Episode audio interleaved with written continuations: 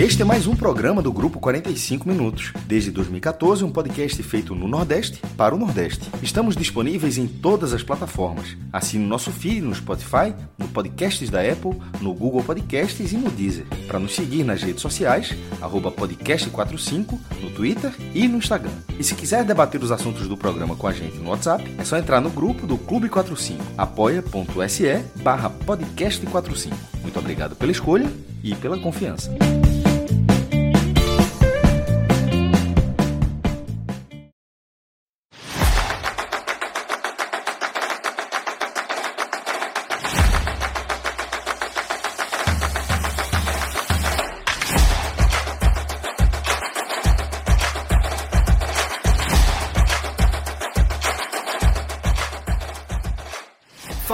Ligada aqui no podcast 45 minutos. Estamos começando aqui mais uma edição de um álbum da Copa, a nossa antepenúltima edição de álbum da Copa. Na verdade, talvez seja até a penúltima. Acho que sábado não teremos. É, vamos guardar apenas para a final. Então, estamos começando aqui a nossa penúltima edição de álbum da Copa, depois de um longo tempo ainda, o álbum da Copa que começa lá antes da Copa, né? Relembrando é, os outros torneios desde o início, cada programa espetacular, trazendo história, trazendo é, contexto histórico também ali do, do que se vivia naquele momento que o Uruguai era campeão, Itália, Brasil, Argentina, e por aí vai, Inglaterra, e por aí vai. E a gente, quando a Copa começou, a gente manteve o álbum da Copa ativo para trazer o hoje trazer o que ia acontecendo e a gente fez uma cobertura, eu acho assim, fantástica, trazendo todos os jogos da Copa do Mundo. E hoje a gente chega aqui para o nosso penúltimo programa, Pedro Maranhão, para é, analisar a chegada na final, né? A gente teve ontem, é, que é o jogo que a gente pode começar por ele, começar do começo, né? É, analisando o jogo de ontem, é, a vitória da Argentina é, sobre a Croácia e passando com muita facilidade Show, show de Lionel Messi. Show daquelas atuações assim para o cara lembrar por muito e muito tempo, porque realmente ele botou o jogo no bolso. É, e aí a Argentina passa. Estou perguntando ao Pedro Maranhão, não é, não é porque ele é fã do Cristiano Ronaldo, não, é porque ele está do meu Fica lado. Fica só os caras sorrindo aqui embaixo do cabo lá. Não vai dar problema isso aí. Mas agora eu quero ver. Agora, não é possível que ele vai tirar um dedinho do que Messi fez ontem. Se tirar, Clisma, prepara. Era exatamente por isso. Não vai ficar, não, velho se tirar um dedinho do que Messi fez, não fica aqui não, véio. porque vamos ver, agora vamos eu quero ver. Eu acredito, eu acredito. Já joga o slide aí para a gente começar Beleza. a falar desse, dessa, desse atropelamento da Argentina contra a Croácia. A Croácia, que a gente não conseguiu segurar por míseros quatro minutos, Pedro Maranhão. Bora, Pedro. É, então, acho que comparando com, com o jogo de hoje, acho que a gente esperava um, um Argentina-Croácia até que mais equilibrado que a gente viu esse França e Marrocos hoje, né? Me surpreendeu o jogo desenrolar tão fácil assim para a Argentina, tão rápido, porque a Croácia, desde a última Copa, era uma equipe que se mostrava ser aquela pedra no sapato de toda a seleção. A gente lembra bem de 2018, foi uma seleção que passou duas vezes nos pênaltis também, se não estiver enganado. E vai para os pênaltis agora também, duas vezes contra Japão e Brasil. Então, se mostrava uma seleção mais envelhecida, claro, mas bem chata de se enfrentar.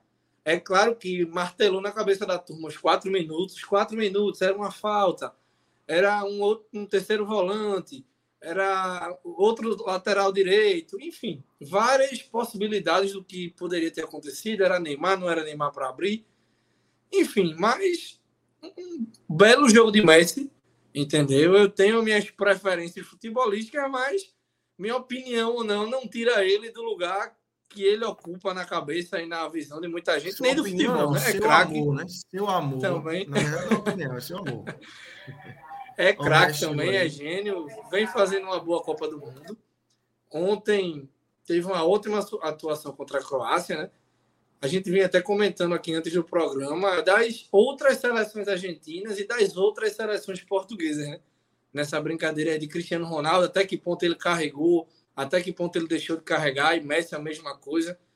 Então, nessa Copa, pela jovialidade do elenco, pela, pela falta de, de atletas assim para dividir essa responsabilidade com ele. Tem de Maria, tem alguns outros jogadores experientes também, mas não vem fazendo uma baita Copa, não vem tendo essa responsabilidade também.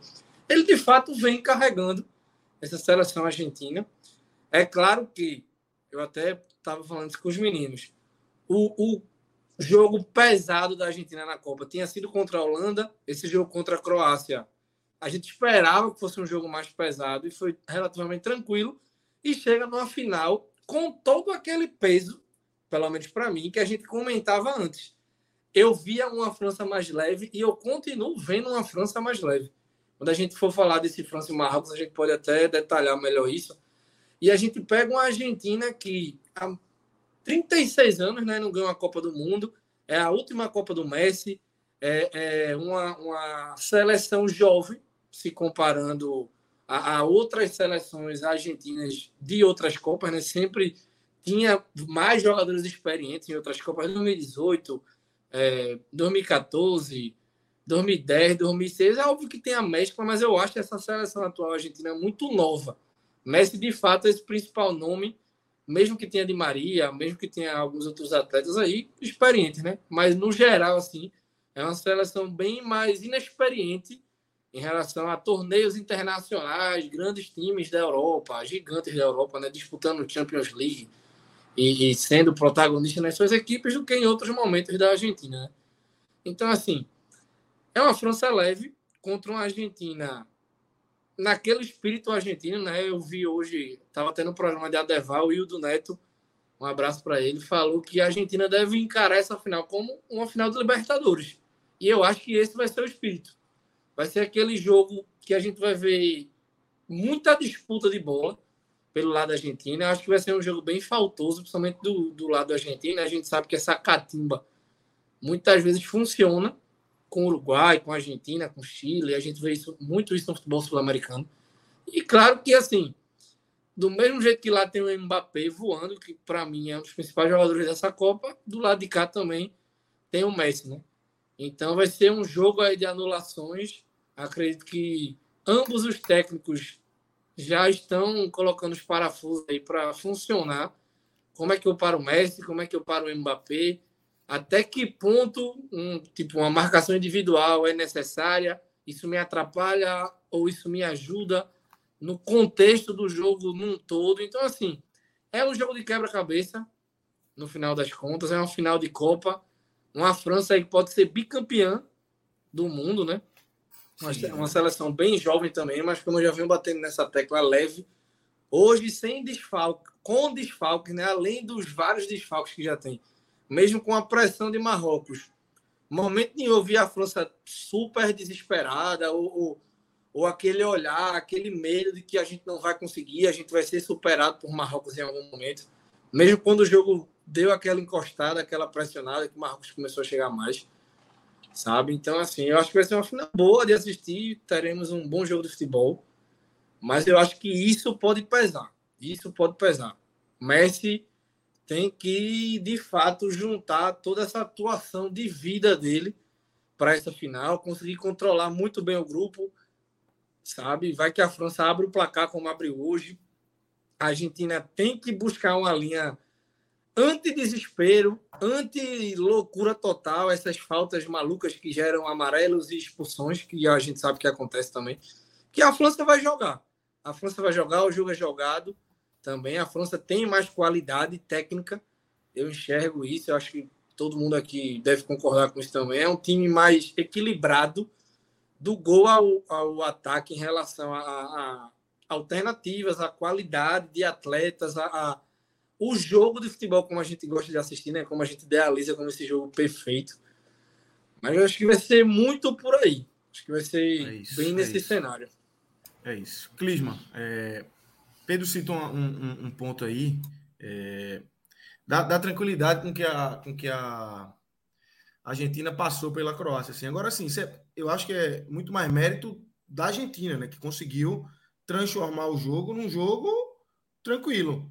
Porque até o pênalti ali, a Croácia tinha a bola, a Croácia tentava fazer um jogo parecido com o que fez contra o Brasil. A Argentina, é, o, o Scaloni já mexe na, na escalação, coloca um, um jogador Paredes ali colado de Modric.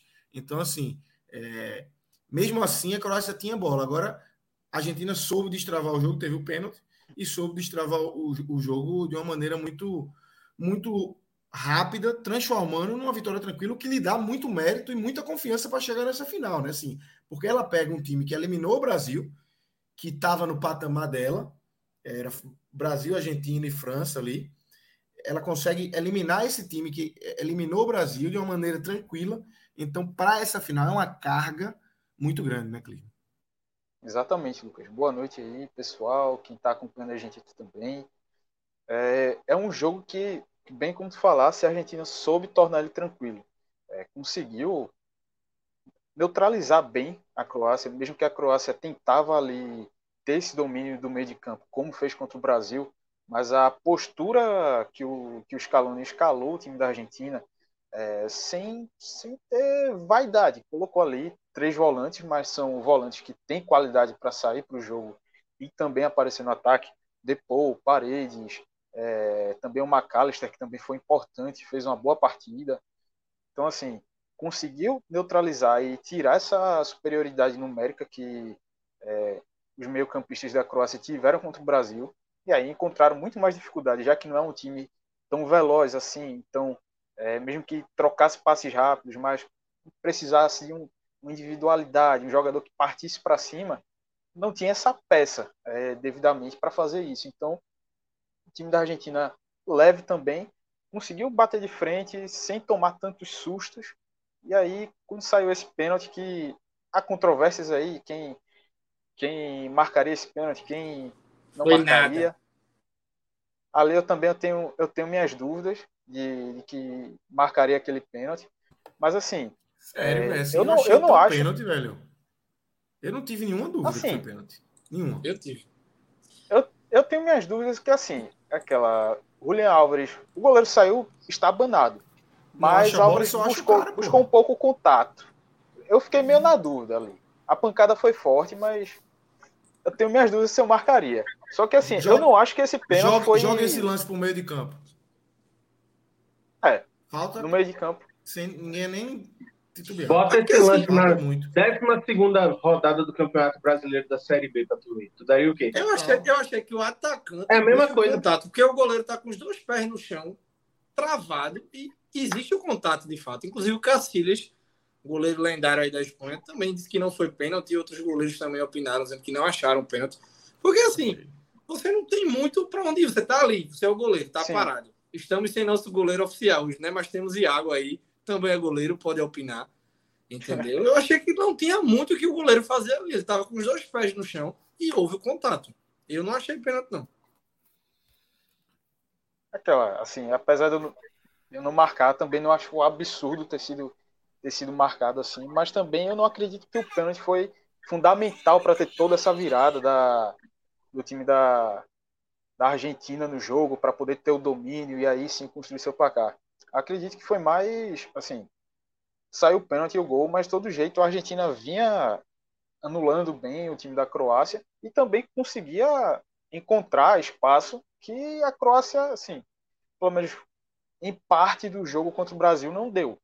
E aí, com isso, depois de ter feito esse 1 a 0 a Croácia teve que buscar de todo jeito, se abriu mais. E aí que entrou a questão da, da partidaça que Messi fez. Não só o Messi, como também o Julian Álvares é, fizeram uma partida gigante, assim, decisivos, não só pelo gol. A gente vai, a gente vai falar de. A gente vai montar uma espécie de seleção mais na frente, mas eu já adianto. Julian Álvares, para mim, entrou na minha seleção ontem. Assim, não tava, mas ontem dois gols ele vinha encaixou bem demais. E começou a Copa no banco, né, velho? Exato, é. exatamente. Depois da derrota, encaixou bem demais nesse time da Argentina. Aí, ele assim, entendeu uma... o papel, a necessidade de jogar, de como jogar no ataque, é, muito mais do que o Lautaro, né? O Lautaro em campo, ele exige que o Messi faça a função também de voltar a marcar, de ajudar a fechar o espaço. O Julian Álvares não. O Julian Álvares é um cara que se doa pelo time e que corre pelo Messi. Então Mas... faz com que ele consiga dar todo o seu potencial durante o jogo inteiro. Então acho que esse aí foi o encaixe que fez a diferença para ele permanecer no time e ser o vice-artilheiro da, da Argentina no campeonato. E outra que é um cara também bastante móvel, ele não, é, não ficava tanto preso ali pelo meio é, como o Lautaro estava ficando. Apesar de Lautaro ser um jogador de mobilidade, mas é, Álvares consegue se movimentar muito mais, cai pela ponta esquerda, troca de posição com Messi, e aí isso ajudou muito também. E outra coisa que, claro, a Argentina fez aí essa questão da catimba, é, também a parte de. A, quando pegava, caia a bola no pé de Modric, Brozovic ou Kovacic, os caras chegavam e já davam aquela juntada assim.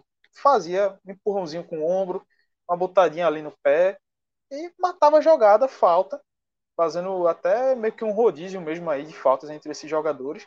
E aí saía picotando o jogo. É uma coisa que com um time que gosta de ter a posse de bola como a Croácia, era algo assim, meio que básico de se fazer para você picotar e aí é, travar mais o controle de, desse time com o jogo. E a Argentina conseguiu fazer. E aí depois de ter saído com 1 a 0 passou a ter melhor essas rédeas do jogo e achou aquele contra-ataque ali com o Álvares para fazer o 2 a 0 e com esse 2 a 0 tranquilizou totalmente. Aí a Argentina mandou, fez o que quis no jogo. Messi teve aquele aquele momento que assustou ali com a mão no, no adutor da coxa. E aí ficou aquela, pô, Messi sentiu, vai sair, como é que vai? E aí pouco tempo depois o cara dá uma arrancada daquela no meio de campo, aos 35 anos, chama o zagueiro para dançar, passa como se tivesse sido marcado por uma criança e dá o passo para Álvares fazer o, o, terceiro gol, matar de vez ali a partida. E assim, é, eu acho que, mais uma vez, é, ressaltar o, a Copa do Mundo que Messi está fazendo. A gente viu que ele, em outras edições, por exemplo, 2006 ainda era muito jovem, não tinha todo esse peso, mas 2010, que se esperava muito dele, não teve toda essa atuação. 2014, sim. Foi 14 até então, até então era a Copa de Messi, era a grande Copa dele. 2018, é, a Argentina num todo não estava bem, Messi também não, não fez uma grande Copa, e agora a Copa dele é 2022. Porque a gente pega que Messi tinha até então seis gols em quatro Copas do Mundo. Nessa agora já marcou cinco. É, somou aí com esses cinco gols, ele se tornou o maior artilheiro da Argentina em Copas do Mundo. É, já está próximo ali de chegar no top 5 de maiores artilheiros dos mundiais. É, o quinto colocado é Pelé com 12 gols. Ou seja, se Messi marcar na final, já se iguala a Pelé nesse top 5. E também tem um outro dado que estava até olhando ontem, que Messi é, se tornou o jogador com mais participações em gols na história da, das Copas do Mundo. Gols e assistência. É... 20 gols. Aí, eu, eu, vi esse dado, Clisman, mas eu vi, é, foi, eu vi do Mr. Chip, né? Mas eu vi a galera ah. que, é, questionando, e ele não, eu não vi ele responder isso. Eu não sei se leu ou leu, ignorou. Uma assistência de um lance, vê que coisa específica, mas Sim. de um gol de 2006, que não teria sido assistência de Messi, mas que nos dados de Mr. Chip ele considerou. Mas enfim, o, o, o, na prática significa o quê? Que ou ele tem 20 isoladamente, lidera esse quesito isolado, ou tem 19 e continua sendo e recordista, empata, é. empatado com outros ainda. É, empatado com a galera grande aí. E aí, assim. É... Seja qual for a conta, ele, ele empatou nesse jogo, porque ele fez um gol e deu uma assistência. Ou seja, é, ou ele foi de 20, de 18 para 20, ou de 17 para 19. Mas seja qual for o dado, ele alcançou Exato. ou a liderança isolada ou a liderança compartilhada através da semifinal. E aí, assim, é, tem mostrado, eu vejo muito assim, claro, Messi está carregando esse time, mas eu, particularmente, a gente estava até debatendo, eu, Iago e Pedro, antes do programa começar, que eu vejo como conjunto esse time da Argentina de 2022 mais um time mais coeso do que foi aquela Argentina de 2014 além de 2014, você pega também que tinha Di Maria com uma grande fase, que fez uma grande Copa do Mundo. E aí ele conseguiu também é, aparecer nos momentos em que Messi não conseguiu ser tão decisivo, principalmente ali no mata-mata, para carregar a Argentina até aquela final, que acabou perdendo para a Alemanha. Mas assim, agora, mesmo tendo Di Maria no, no, momento mais embaixo, também tendo lesão no meio da Copa do Mundo, é, Messi conseguiu chamar essa responsabilidade para si e o nível de atuação dele, desde o começo da Copa, só vem crescendo. A gente pegou ali naquele jogo contra a Arábia Saudita, fez um bom primeiro tempo, mas no segundo tempo, quando veio a virada, o Messi não conseguiu reagir, não conseguiu fazer nada demais. Contra o México, ele vinha tendo uma atuação muito apagada, errando muita coisa, mas aí o cara foi decisivo fazendo gol, participando ali do segundo lance também, do segundo gol da Argentina, e aí daí em diante, contra a Polônia, fez um grande jogo, mesmo perdendo pênalti. Contra a Austrália também sendo decisivo, jogando bem. Contra a Holanda também jogou bem. É, e aí mantendo esse nível de atuação. E agora subiu ainda mais nessa partida contra a Croácia. A grande atuação de Messi até agora nessa Copa. E, assim, dá pra, pelo menos eu tenho uma expectativa muito boa para essa final, para esse duelo que vai ser, pela, assim, até pelo título de melhor jogador dessa Copa do Mundo, entre ele e Mbappé, que está bem. Tu acha que tá, aí. Tu, tu acha que hoje está entre ele e Mbappé? Eu acho que ainda eu, tem É até um ponto para gente levantar mais para frente, mas eu, eu acho que é. Griezmann está mais tá jogando mais que Mbappé na Copa. Porque Mbappé, cinco gols e tal. É, o debate mais para frente, o debate agora. Se todo... debater agora, eu digo que Griezmann, que Griezmann pode concorrer, mas eu acho assim que que continua Mbappé continua aparecendo diretamente nos principais lances assim. É. é. Eu acho que ele continua assim, lá sendo o protagonista da França ainda. Mas, enfim, debate mais tem mais. mais vamos mais, para frente, que a gente vai, vai, vai tentar escolher aí quem se. Ainda quero falar também, inclusive, até da, da visão sobre essa final, por isso que eu não vou nem adiantar aqui também. vamos lá. Aí, assim, aqui. basicamente isso. Eu tenho uma, uma boa expectativa para essa final, porque, assim, eu acho é interessante esse ponto que Pedro levantou, que a Argentina ainda não teve tipo um jogo contra uma das seleções mais top, vamos dizer assim, que estavam cotadas, né, para brigar ali é, pelo título, como a França teve agora com a Inglaterra. A gente sabe toda a enhaca que a Inglaterra tem, assim, de é, assim não conseguir chegar e ser decisiva, é, de pipocar nos momentos decisivos, mas ainda assim é um time que no papel jogou muito bem, é, principalmente ali no segundo tempo contra a França, e a França conseguiu superar. A Argentina poderia ter tido o Brasil, se o Brasil não tivesse é, feito o que fez, poderia ter tido esse clássico sul-americano agora, e aí independente de quem passasse. Mas era um teste, é, teste entre aspas, né? Mas ia ser uma aprovação de nível fundamental para estar tá na final e carimbava assim, ó, vai chegar quem passasse chegava grandão uma expectativa altíssima para essa decisão da, da Copa do Mundo. Mas ainda assim, é. assim, eu vejo um time que vem engrenando.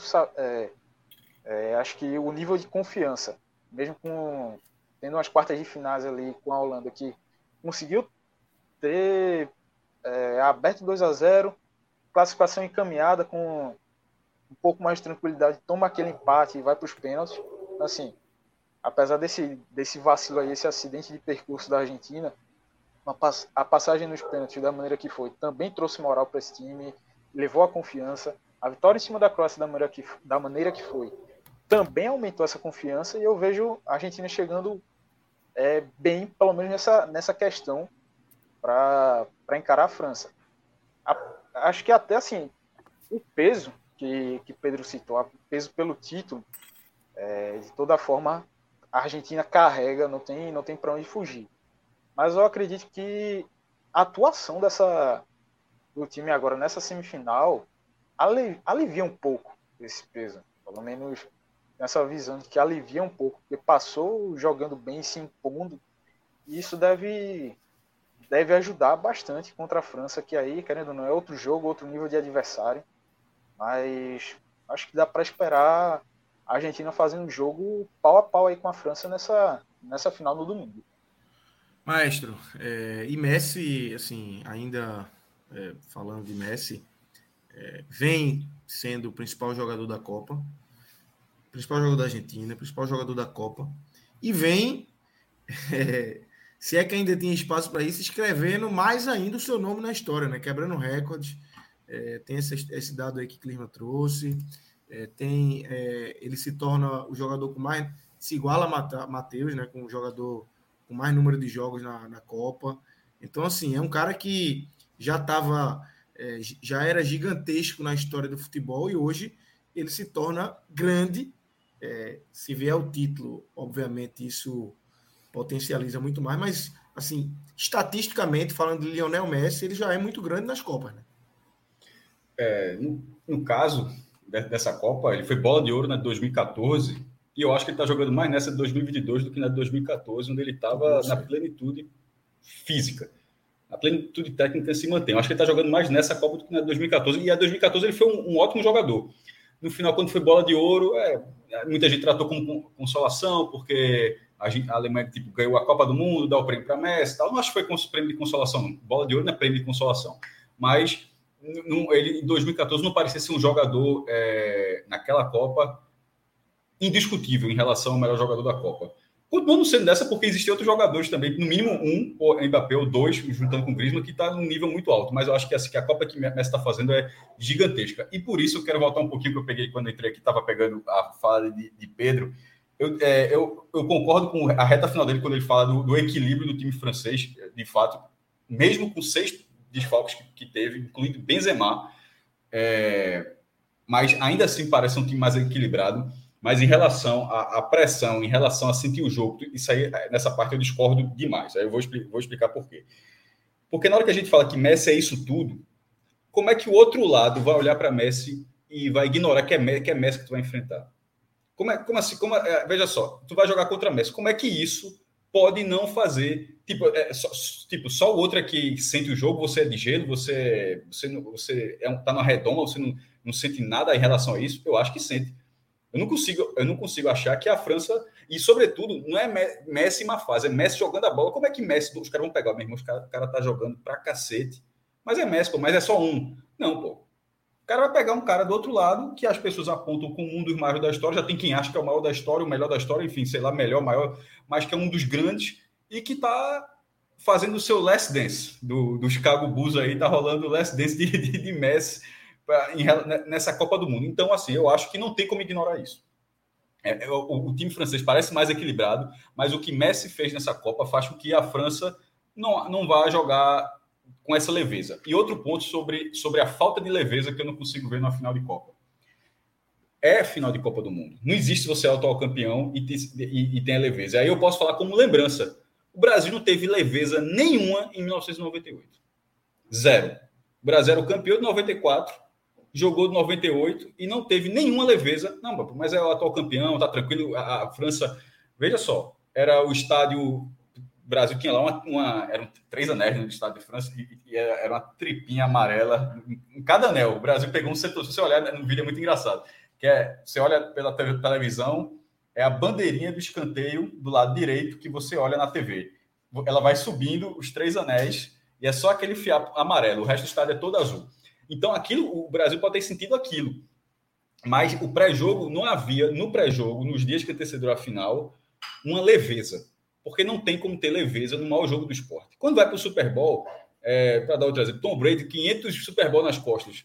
O cara pode até dizer, ah, meu, já ganhei isso aqui, mas na hora que vai começar o Super Bowl, não é possível que ele, que, que, que, que ele não vá observar. Eu estou no maior jogo do esporte dele, estou no maior jogo do meu esporte aqui.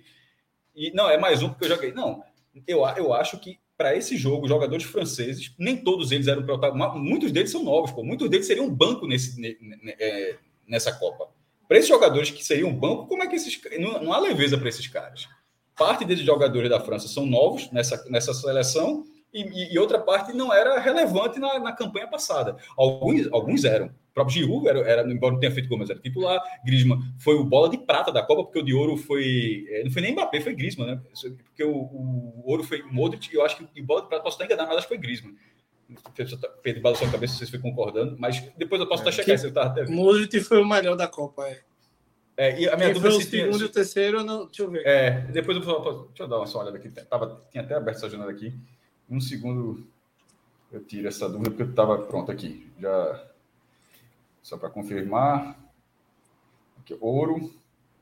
É... Que é o ano que ele é melhor do mundo, né, Modric? Como é que é? É o ano que ele é melhor do mundo. Que ele ganhou as duas, né? Exatamente. É. Uh... Eu acho que eu perdi. Eu vou abrir aqui, mas enfim. Ah, pronto. Outro, Hazard, bola de prata. É, Griezmann foi o, o, o, o a bola né? de bronze. É, o, não, ele ganhou, porque tem, tem ouro, prata e bronze, dá um prêmio mas a, a bola de prata ficou com o Hazard, da Bélgica. É, enfim, mas Griezmann estava lá, Giroud estava lá, é, Mbappé estava lá, enfim, tem uhum. algumas peças estavam lá, mas, mas outras, várias outras peças não estavam. Então, para essas peças não haverá leveza, na final, na minha opinião. Não haverá leveza. E mesmo que essas peças estivessem, ainda assim poderia considerar que elas teriam uma experiência. Cafu jogou três finais de Copa. não acho que Cafu, Cafu, Cafu, Cafu jogou, entrou na final de 94, jogou a final de, de 98. É o único jogador a ter jogado três finais, assim, sobretudo de forma consecutiva. Cafu. Não acho que em 2002 Cafu não, pô, aqui tá tranquilo, pô, isso aqui eu trabalho com isso aqui.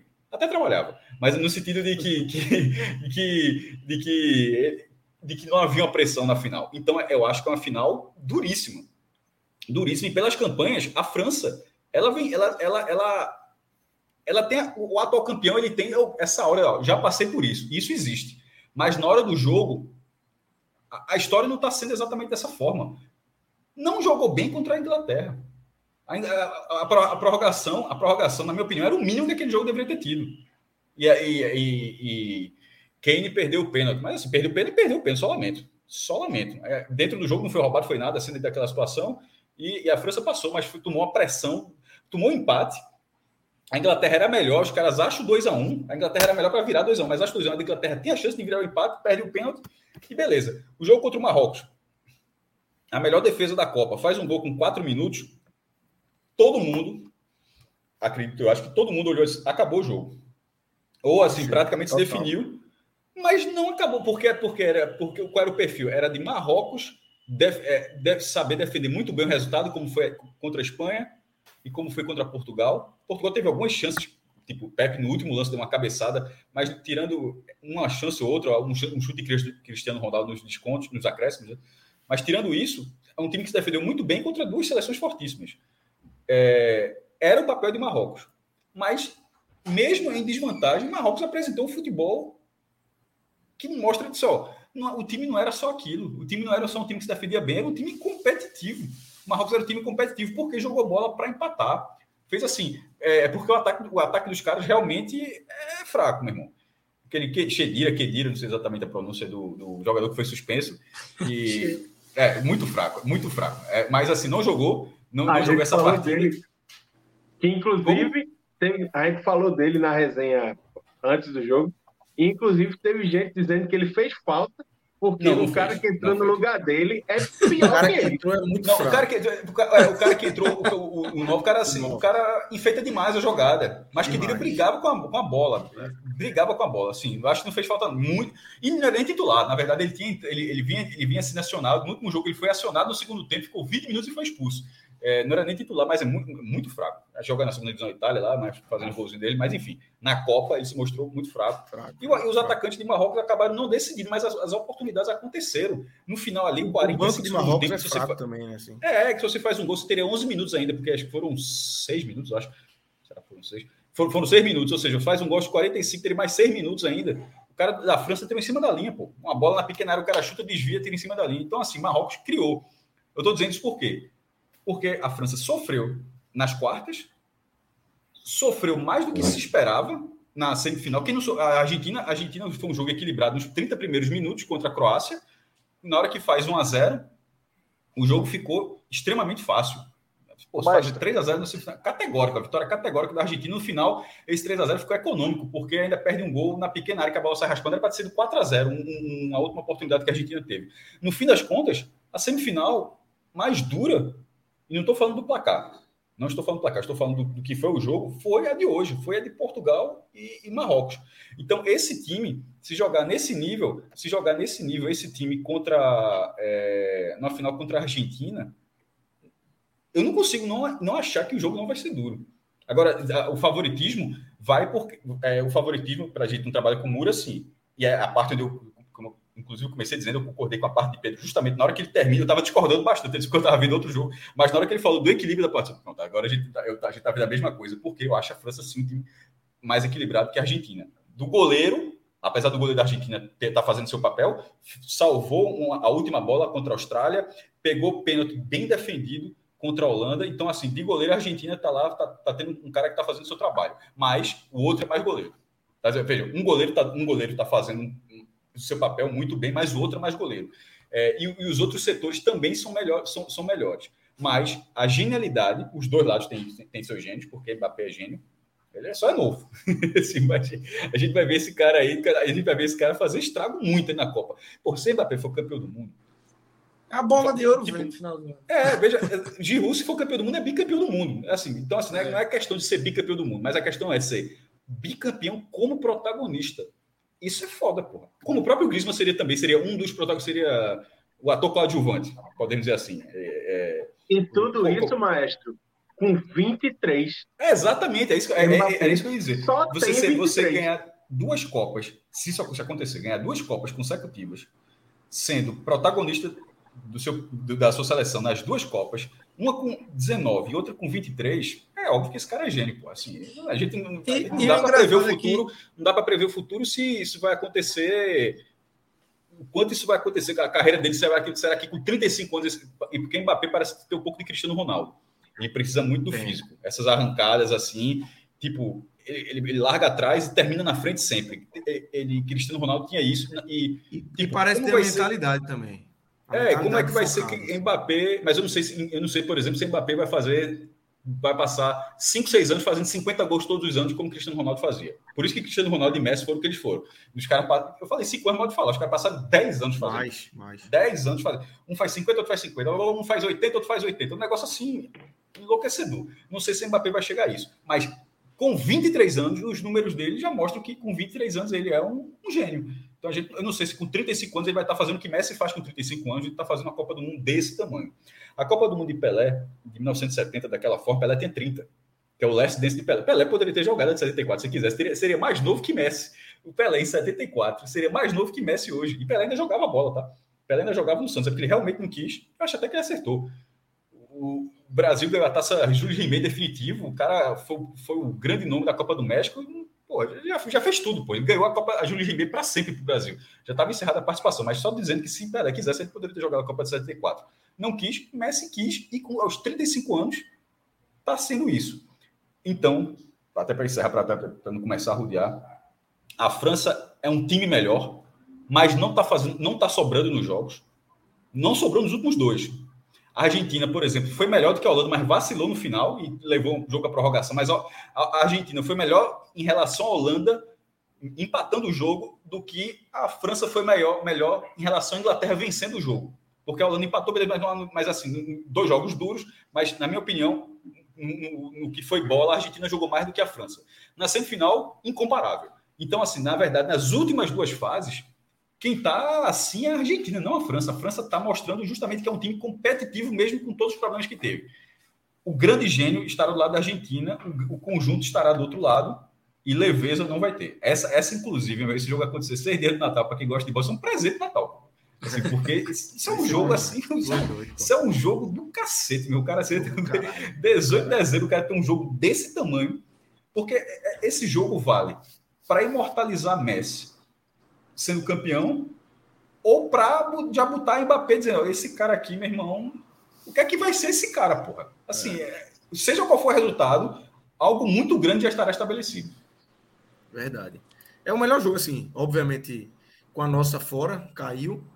É, é o melhor jogo que tem, é o melhor final possível. É essa França com essa Argentina. Era um, Uma final melhor do que a de 18. Uma, a, de 14 é foda que acabou. A Alemanha meteu certo no Brasil. A Argentina tinha Messi sendo o melhor do mundo todos os anos. Aquela é, final era muito grande. Não foi uma grande final, é. mas aquela final era muito grande. Melhor do que a 2010, certamente. Né? Do que é incomparável do que a 2010. A 2006 foi uma grande final, já na prévia. O Zidane numa grande fase é e a Itália é. crescendo na Copa, eliminando. Então, assim, é uma, das grandes finais do, que a gente já viu. É uma das grandes finais que a gente, considerando a prévia. a prévia. Isso, isso. Mas em relação ao atleta individualmente falando, Mbappé hoje é um jogador de Copa do Mundo. Isso é um fato. Ele pode ser bicampeão do mundo e, se for, vai aumentar ainda mais essa, essa margem né, de ser esse atleta de Copa do Mundo, porque já ganhou um muito novo e ajudando, contribuindo bastante, fazendo gols. E nessa França atual, ele é o principal protagonista. Por clube, ele ainda não tem esse peso de ser um grande jogador de clube. Por quê? Porque ele ainda não conseguiu conquistar, né? Pode conquistar, tem uma carreira toda pela frente ainda, mas pode não conquistar. Ronaldo Fenômeno nunca ganhou uma Champions League, isso não diminui mais ou menos ele em relação a atleta. Mas quando se lembra do Ronaldo, quando se pega a ficha do Ronaldo, se vê né, que ele não conquistou uma Champions League, que é o principal título do futebol europeu. Né? Foi três vezes melhor do mundo, ganhou duas Copas mas assim, Mbappé tem potencial para se tornar esse super atleta, né? De ganhar tudo. Porque nem todos os atletas conseguem ganhar todas as competições, né? Ronaldinho é um desses, Ronaldinho Gaúcho é um desses poucos atletas que a gente pode tratar como ganhou praticamente tudo, né? Menos a Olimpíada. O Neymar poderia ganhar a Copa e, e sei lá, nessa situação aí.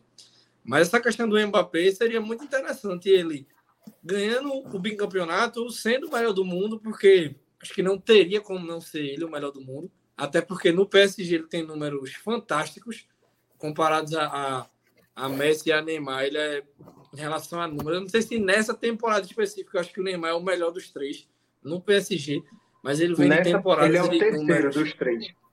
É. Neymar é o primeiro, né? Neymar primeiro, Messi segundo e é. Mbappé em terceiro. Ele vem de números absurdos, mas o PSG não consegue ganhar o principal título europeu.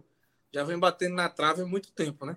Então, assim, ele poderia voltar para um PSG bicampeão do mundo, encaminhando o melhor do mundo e sem essa Champions League, né? Porque a gente sabe que o europeu valoriza muito isso também.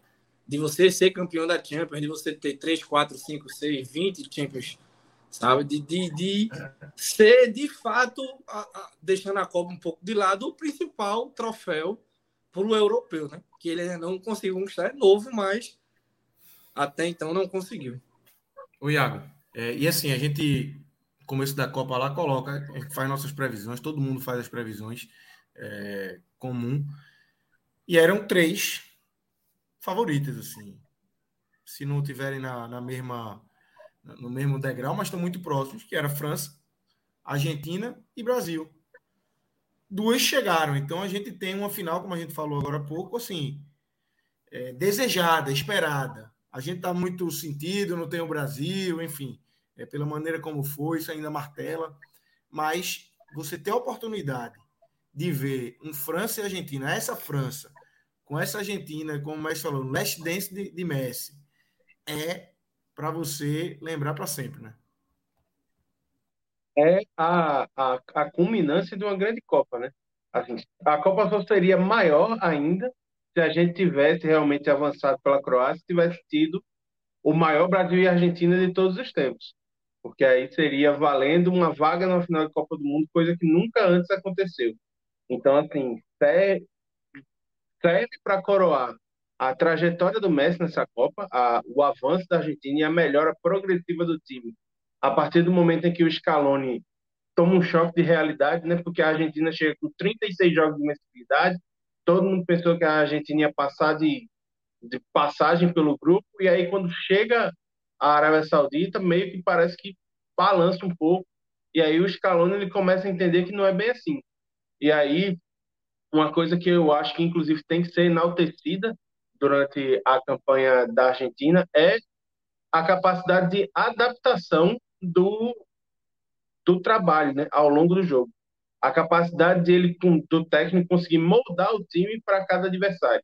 A gente viu é, a Argentina jogando com três zagueiros contra a Holanda, viu a Argentina colocando um, um volante a mais para poder conter a Croácia, coisa que poderia ter resolvido no caso do Brasil, é, não ser engenheiro de obra pronta, mas é, do, conversando no grupo durante o jogo, é, inclusive grupo em que o, o menino Prisma se encontra, a gente, a gente falou disso, ó, bicho, a Croácia está ganhando meio de campo e precisa de alguém para poder povoar essa história aí. Só que aí, assim, não foi o que aconteceu, a Croácia cozinhou o jogo e o resultado a gente conhece bem. E aí, assim, a gente vê uma França que soube se reinventar, porque teve desfalques muito pesados como Pogba, como Kanté, como o próprio Benzema, é, e, apesar disso, foi conseguiu formatar bem o time, mudou as duas laterais, é, perdeu o, o Lucas Hernandes por lesão já no primeiro jogo, o Pavar foi preterido em relação ao Kundê, então, assim, é um time que se adaptou, que conseguiu ir mexendo as peças e mostrou que, assim, apesar de ter grandes nomes que ficaram fora, o que mais fica provado para mim é que a França tem uma grande geração porque tem jogadores que são experientes e que devem ter mais uma Copa do Mundo no máximo, mas e tem caras que chegaram muito novos e que se estabeleceram e que devem ficar por muito tempo, como é o caso do Koundé, como é o caso do Chouameni, o caso do, do Pamecano. Então, são dois times que vivem o melhor momento do futebol atual, certo? são dois times que chegam muito bem à Copa do Mundo e é um confronto, como já foi dito em verso e prosa por todos os companheiros, que chegam para um confronto muito equilibrado. Eu acho que assim, a França é mais time, só que o momento individual do Messi é melhor do que o momento individual do Mbappé. Então, isso faz com que o jogo fique mais nivelado. E aí, só para falar sobre a história dos recordes do, do Messi, o Messi ele pode quebrar é, mais dois, mais três recordes na, na final da Copa do Mundo. Né? Na verdade, quebrar dois e igualar um. Ele pode, ele vai, deve se tornar o jogador com mais partidas na Copa do Mundo, já que ele igualou o Lothar Matheus na semifinal, vai jogar a final, vai chegar a 26 partidas. Deve quebrar o recorde do Paulo Maldini é, de mais minutos jogados em Copa do Mundo, caso ele jogue 25 minutos na partida, ou seja, deve ultrapassar. E caso vença o jogo, ele vai igualar o recorde do Miroslav Klose de 17 vitórias em Copa. Então, assim, praticamente não vai sobrar recorde para o Messi bater caso ele seja campeão com essa Argentina. E aí, dentro desse equilíbrio todo, e aí voltando mais para o jogo, a gente vê que, assim, a Argentina, ela chega, é, tem um golpe muito duro na derrota contra a Arábia Saudita e desde então ela vem em um viés de crescimento muito grande ao longo da Copa. Já a França não, a França ela mantém uma regularidade muito grande. É um time que você sabe exatamente o que esperar durante é, todo o Mundial. Você sabe que é um time que tem padrão tático, que sabe ter variação de jogo, que sabe jogar esperando, que sabe jogar propondo o jogo e que quando vai chegar para o ataque, ele vai chegar de maneira avassaladora, porque ele tem dois pontas muito rápidos e muito talentosos, como é o caso do Dembélé pela direita e o caso do Mbappé pela esquerda. Então, sem dúvida, assim, pelo menos das Copas que eu lembro e que eu e que eu assisti às finais, entendendo um pouco mais de futebol, acredito que vai ser, se não a melhor, porque a final de 2002 também era uma final com uma grande mística, né?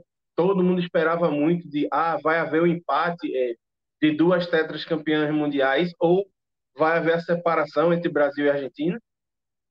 Mas, excetuando essa Copa de 2002, eu acredito que tem o potencial para ser a maior final que eu já vi.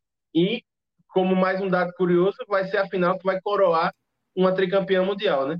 Porque são Só as únicas claro duas... galera aqui que Águia é novo, tá? Thiago é novo. Tipo, 94 não foi uma grande final, mas a gente está analisando a pré-final.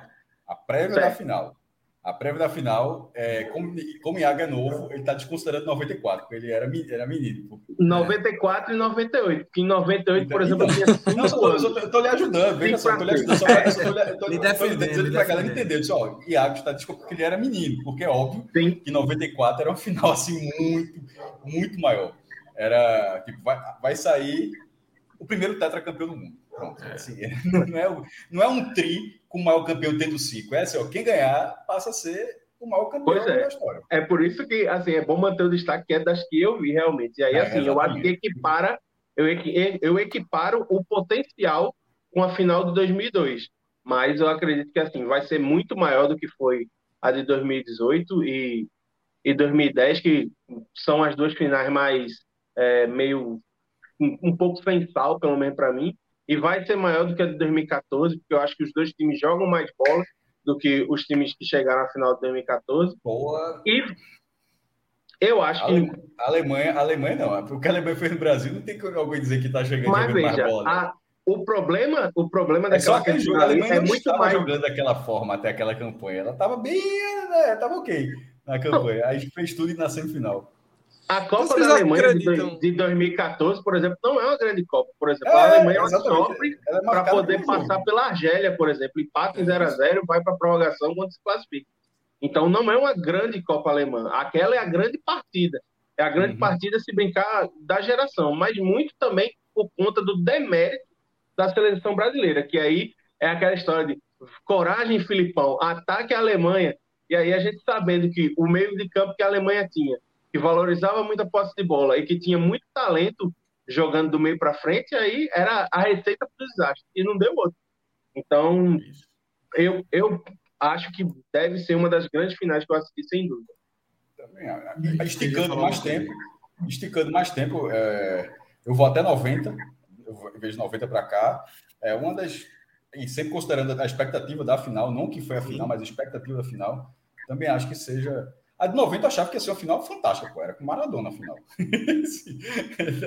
era, era a gente de, de, Maradona contra, contra a Alemanha. Os caras tinham feito a final de 86, tinham feito a final anterior e fizeram de novo. Então, a de 90, todo mundo achou que ia ser uma grande final. A de 94, absurda o seu primeiro tetra.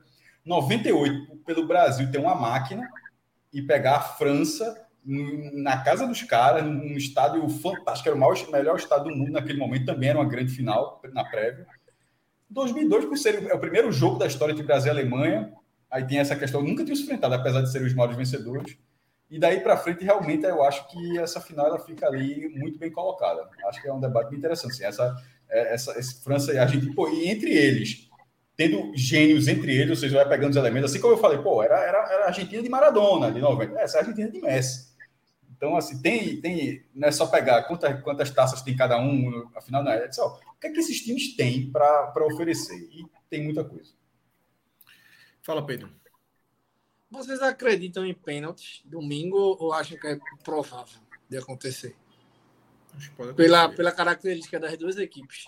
Eu acho que pode ser tranquilo. Meu irmão, eu, eu, eu vejo equilíbrio. Assim, não vejo assim, a França melhor, mas eu vejo equilíbrio. Equilíbrio. Se eu vejo equilíbrio, o pênalti tem possibilidade. Né? Você vê a França melhor e vê o, o cara do outro lado é um cara que pode fazer desequilibrar sozinho. E, e a França. E, é sozinho, né? e a França sendo melhor, tipo, até para abrir o placar, e eu consigo ver a Argentina resiliente. É um Sim, time que, claro. se levar um golzinho, meu irmão, os caras não, não vão acusar o golpe como acusaram o investe do mesmo jeito, né? Messi pode fazer um gol logo de cara e a, gente, e a França vai e ter a França continuar jogando lá e tal, tal, tal, exatamente. E até outra coisa, no ponto vale que o Maestro lembrar... falou, rapidinho, rapidinho, é, num ponto que o Maestro falou, que, por exemplo, é, nesse mata-mata, a França sempre teve aqueles momentos assim de apavoro, aquele apagão defensivo, e aí é, era Lloris salvando, é, com D salvando em cima da linha agora, contra a Polônia também. O único grande ataque da Polônia naquele jogo das oitavas foi um que Varane salvou pô, em cima da linha também. Lloris batido no lance, ele tirou ali com o pé a bola em cima da linha. Então a gente pensa, pô, a França todo jogo tendo um apagão assim. Com a Argentina qualificada desse jeito, com o Messi, com o Álvares também inspirado, não vai tomar um gol, não? Um negócio desse, essa sorte pode acabar, se mantém ou se acaba pela qualidade que tem do outro lado. É outra coisa também aí que é, pode tornar esse jogo mais, mais atrativo. Ô, oh, mestre, é, quem foi? Só rapidinho, Lucas. É, só para relembrar que assim, essas duas seleções já se encontraram recentemente em Copas. Né? Em 2018 18. houve um jogo entre as duas e que foi considerado um dos grandes jogos da Copa em que a, a, Argentina, a Argentina, mesmo combalida, sem estar jogando bem, fez, o Messi fez a grande partida dele na Copa de 2018 e o jogo foi 4 a 3 Então, assim, é, eu acredito que vai ser um jogo de muito gol. Complementando a história da Copa, essa, essa vai ser a quarta vez que esses países se enfrentam na Copa. É, são duas vitórias da Argentina na primeira fase de 1930, na Copa do Uruguai. A Argentina, é, acho que faz 1 a 0 vence. E, curiosamente, o segundo jogo também foi na América do Sul, foi na Copa na Argentina, a Copa de 78. E a Argentina ganhou 2 a 1 também na primeira fase. Aí o jogo passado, vitória da França, já foi a fase mais avançada, né? a fase seguinte, a oitava de final. Aí agora a galera fez que nem aquela fase de Mario, que o cara entra no, no cano e sai lá no oitavo mundo, já na reta final. Então agora quebrou o recorde das oitavas para a final. A galera pulou todas as etapas e pronto. E, agora já quero vou fazer o maior jogo da história dele já. Ah, e no geral, eu levantei esse dado, no geral, são do, entre jogos oficiais, né? Seleção principal, mas considerando competições amistosas, são 12 jogos, seis vitórias da Argentina, três empates e três vitórias da França. A Argentina ainda soberana aí. Maestro, é, Gabriel Silva lembrou aqui também.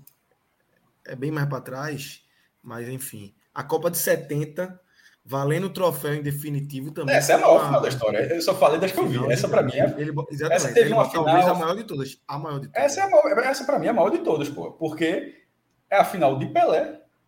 Isso. É a final que vale a posse de um troféu. E foi a única vez que isso aconteceu, tá? Por exemplo, tanto a Argentina quanto a França agora se eles, quem ganhar, vai ganhar a taça FIFA, que é o nome do troféu atual, pela terceira vez. Mas não tem posse definitiva. Inclusive, a Alemanha já ganhou três vezes. A Alemanha ganhou 74, 90 e 2014. Mas não tem posse definitiva. Essa, essa, esse modelo atual ele é infinito. enquanto existir o mundo. É, vai, vai, vai, ser, vai, ser, vai ser esse modelo aí para sempre. A taça Jules Rimet era a quem ganhasse três vezes consecutivas ou alternadas ficava para sempre. Aí aconteceu de, de a final ser entre o bicampeão Brasil, o bicampeão Itália, o Brasil de Pelé campeão de duas das três Copas anteriores, a Itália com um, um, um timaço na época, num, num estádio com 100 mil pessoas lá na Cidade do México, e o Brasil, veja só, ali são as duas coisas, é o prévio e o pós. O prévio já era o maior jogo dos problemas. Cara, quem ganhar isso aqui leva essa taça para sempre. Total. E o pós-jogo, o Brasil faz 4 a 1 O Brasil dá um baile. Então, assim, o pré-jogo é gigantesco e o pós-jogo é, é, é, gigantesco. Então, para mim, eu, eu, considero aquela final assim. E, e o esforço é muito grande para o cara dizer que foi outra final, tá? Eu acho que a final de 70, é, de final de Copa, é, acho que é a maior final que já, existiu, que já existiu. Total, total.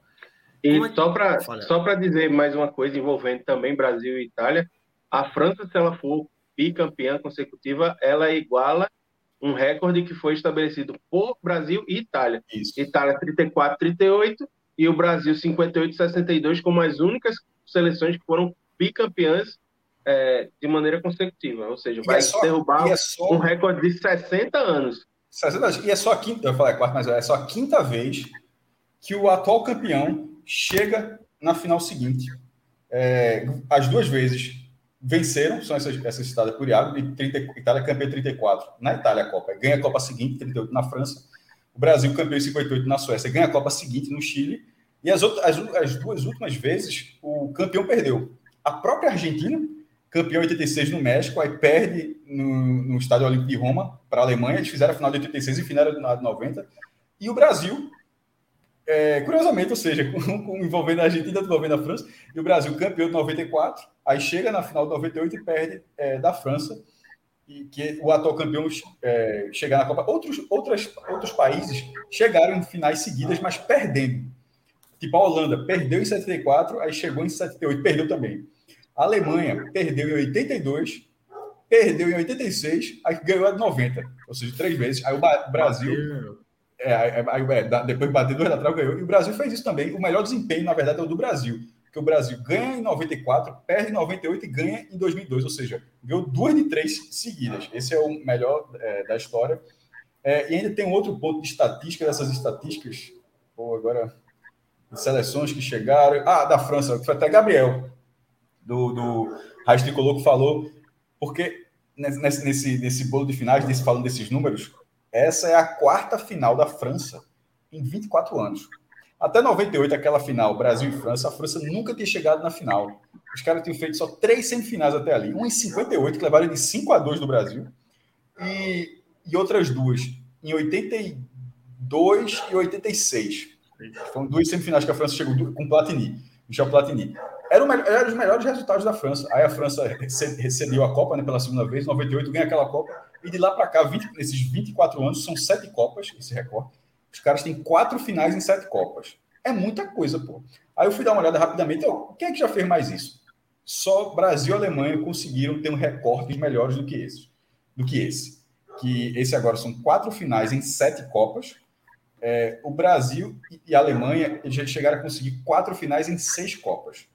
No caso do Brasil, entre 50 e 70, ou seja, foi para a final da Copa em 50, 58, 62 e 70, só não foi em 54 e 66. E a Alemanha, entre 82 e 2002. A Alemanha foi 82, 86, 90, aí fica ausente 94, 98 e volta em 2002, ou seja, 4 em 6 cada um, que dá 20 anos, 4 em 20 anos, e a França tem 4 em, em, em 24 anos com, a, com um agravante para Brasil, agravante para Brasil e Alemanha, naturalmente o time da França é muito novo, porra. Esses caras, tipo, esses caras chegaram nessa final agora. Tem mais é que, duas. É, como é que, exatamente, cara. Como é que você olha para esse time e acha que esse time não tem capacidade de fazer algo parecido em 2026? É por isso Só que, que a turma acho largar, que, né? Eu acho que a, a turma. Acho que ele Mbappé não larga, não. Se ele ganhar essa, ele fala, pô, vou ganhar três seguidas, eu larga, larga, larga não. É por isso que eu acho que a turma que tá é, torcendo, assim, não quer, ah, vai ser tri, não sei o quê. Se bem que aí as duas vão ser tri, mas assim, a turma que tá pensando, que pensa só nessa questão, assim, que esquece. Não, tem gente que não tá torcendo pra Argentina porque, porra, rivalidade contra a Argentina e foda-se, né? Mas o cara que pensa, ah, quem vai alcançar o Brasil? É melhor torcer pra Argentina, velho. É muito mais fácil a França emendar um, um, um tetra depois e um com essa geração do que a Argentina sem Messi daqui daqui a quatro anos a França a Argentina sem Messi.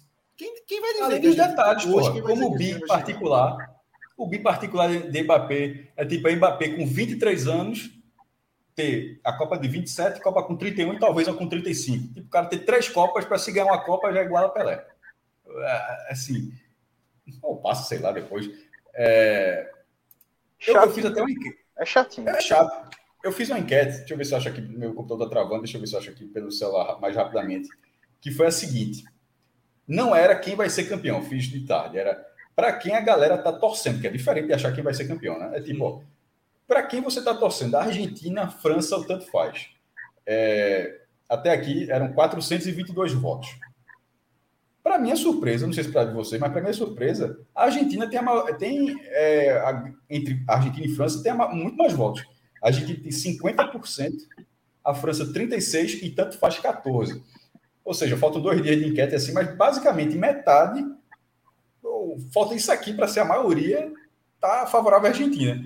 E eu acho que essa mesma enquete, mesmo o Brasil levando de 7, em 2014 poderia ser diferente. Eu, vou, eu, eu, eu sou um exemplo. Eu sei que a Argentina na final da Copa de 14. Porque eu pensei, porra, era muito esculhambação mesmo. O Brasil leva de 7 e, e, e, termina, leva de 7 de um time que teria que perder para a Argentina ganhar a Copa. Ou seja, a Argentina seria campeã no Maracanã, ganhando na final de um time que ganhou de 7 do Brasil. É muito esculhambação, porra. Aí eu dei uma sacadinha.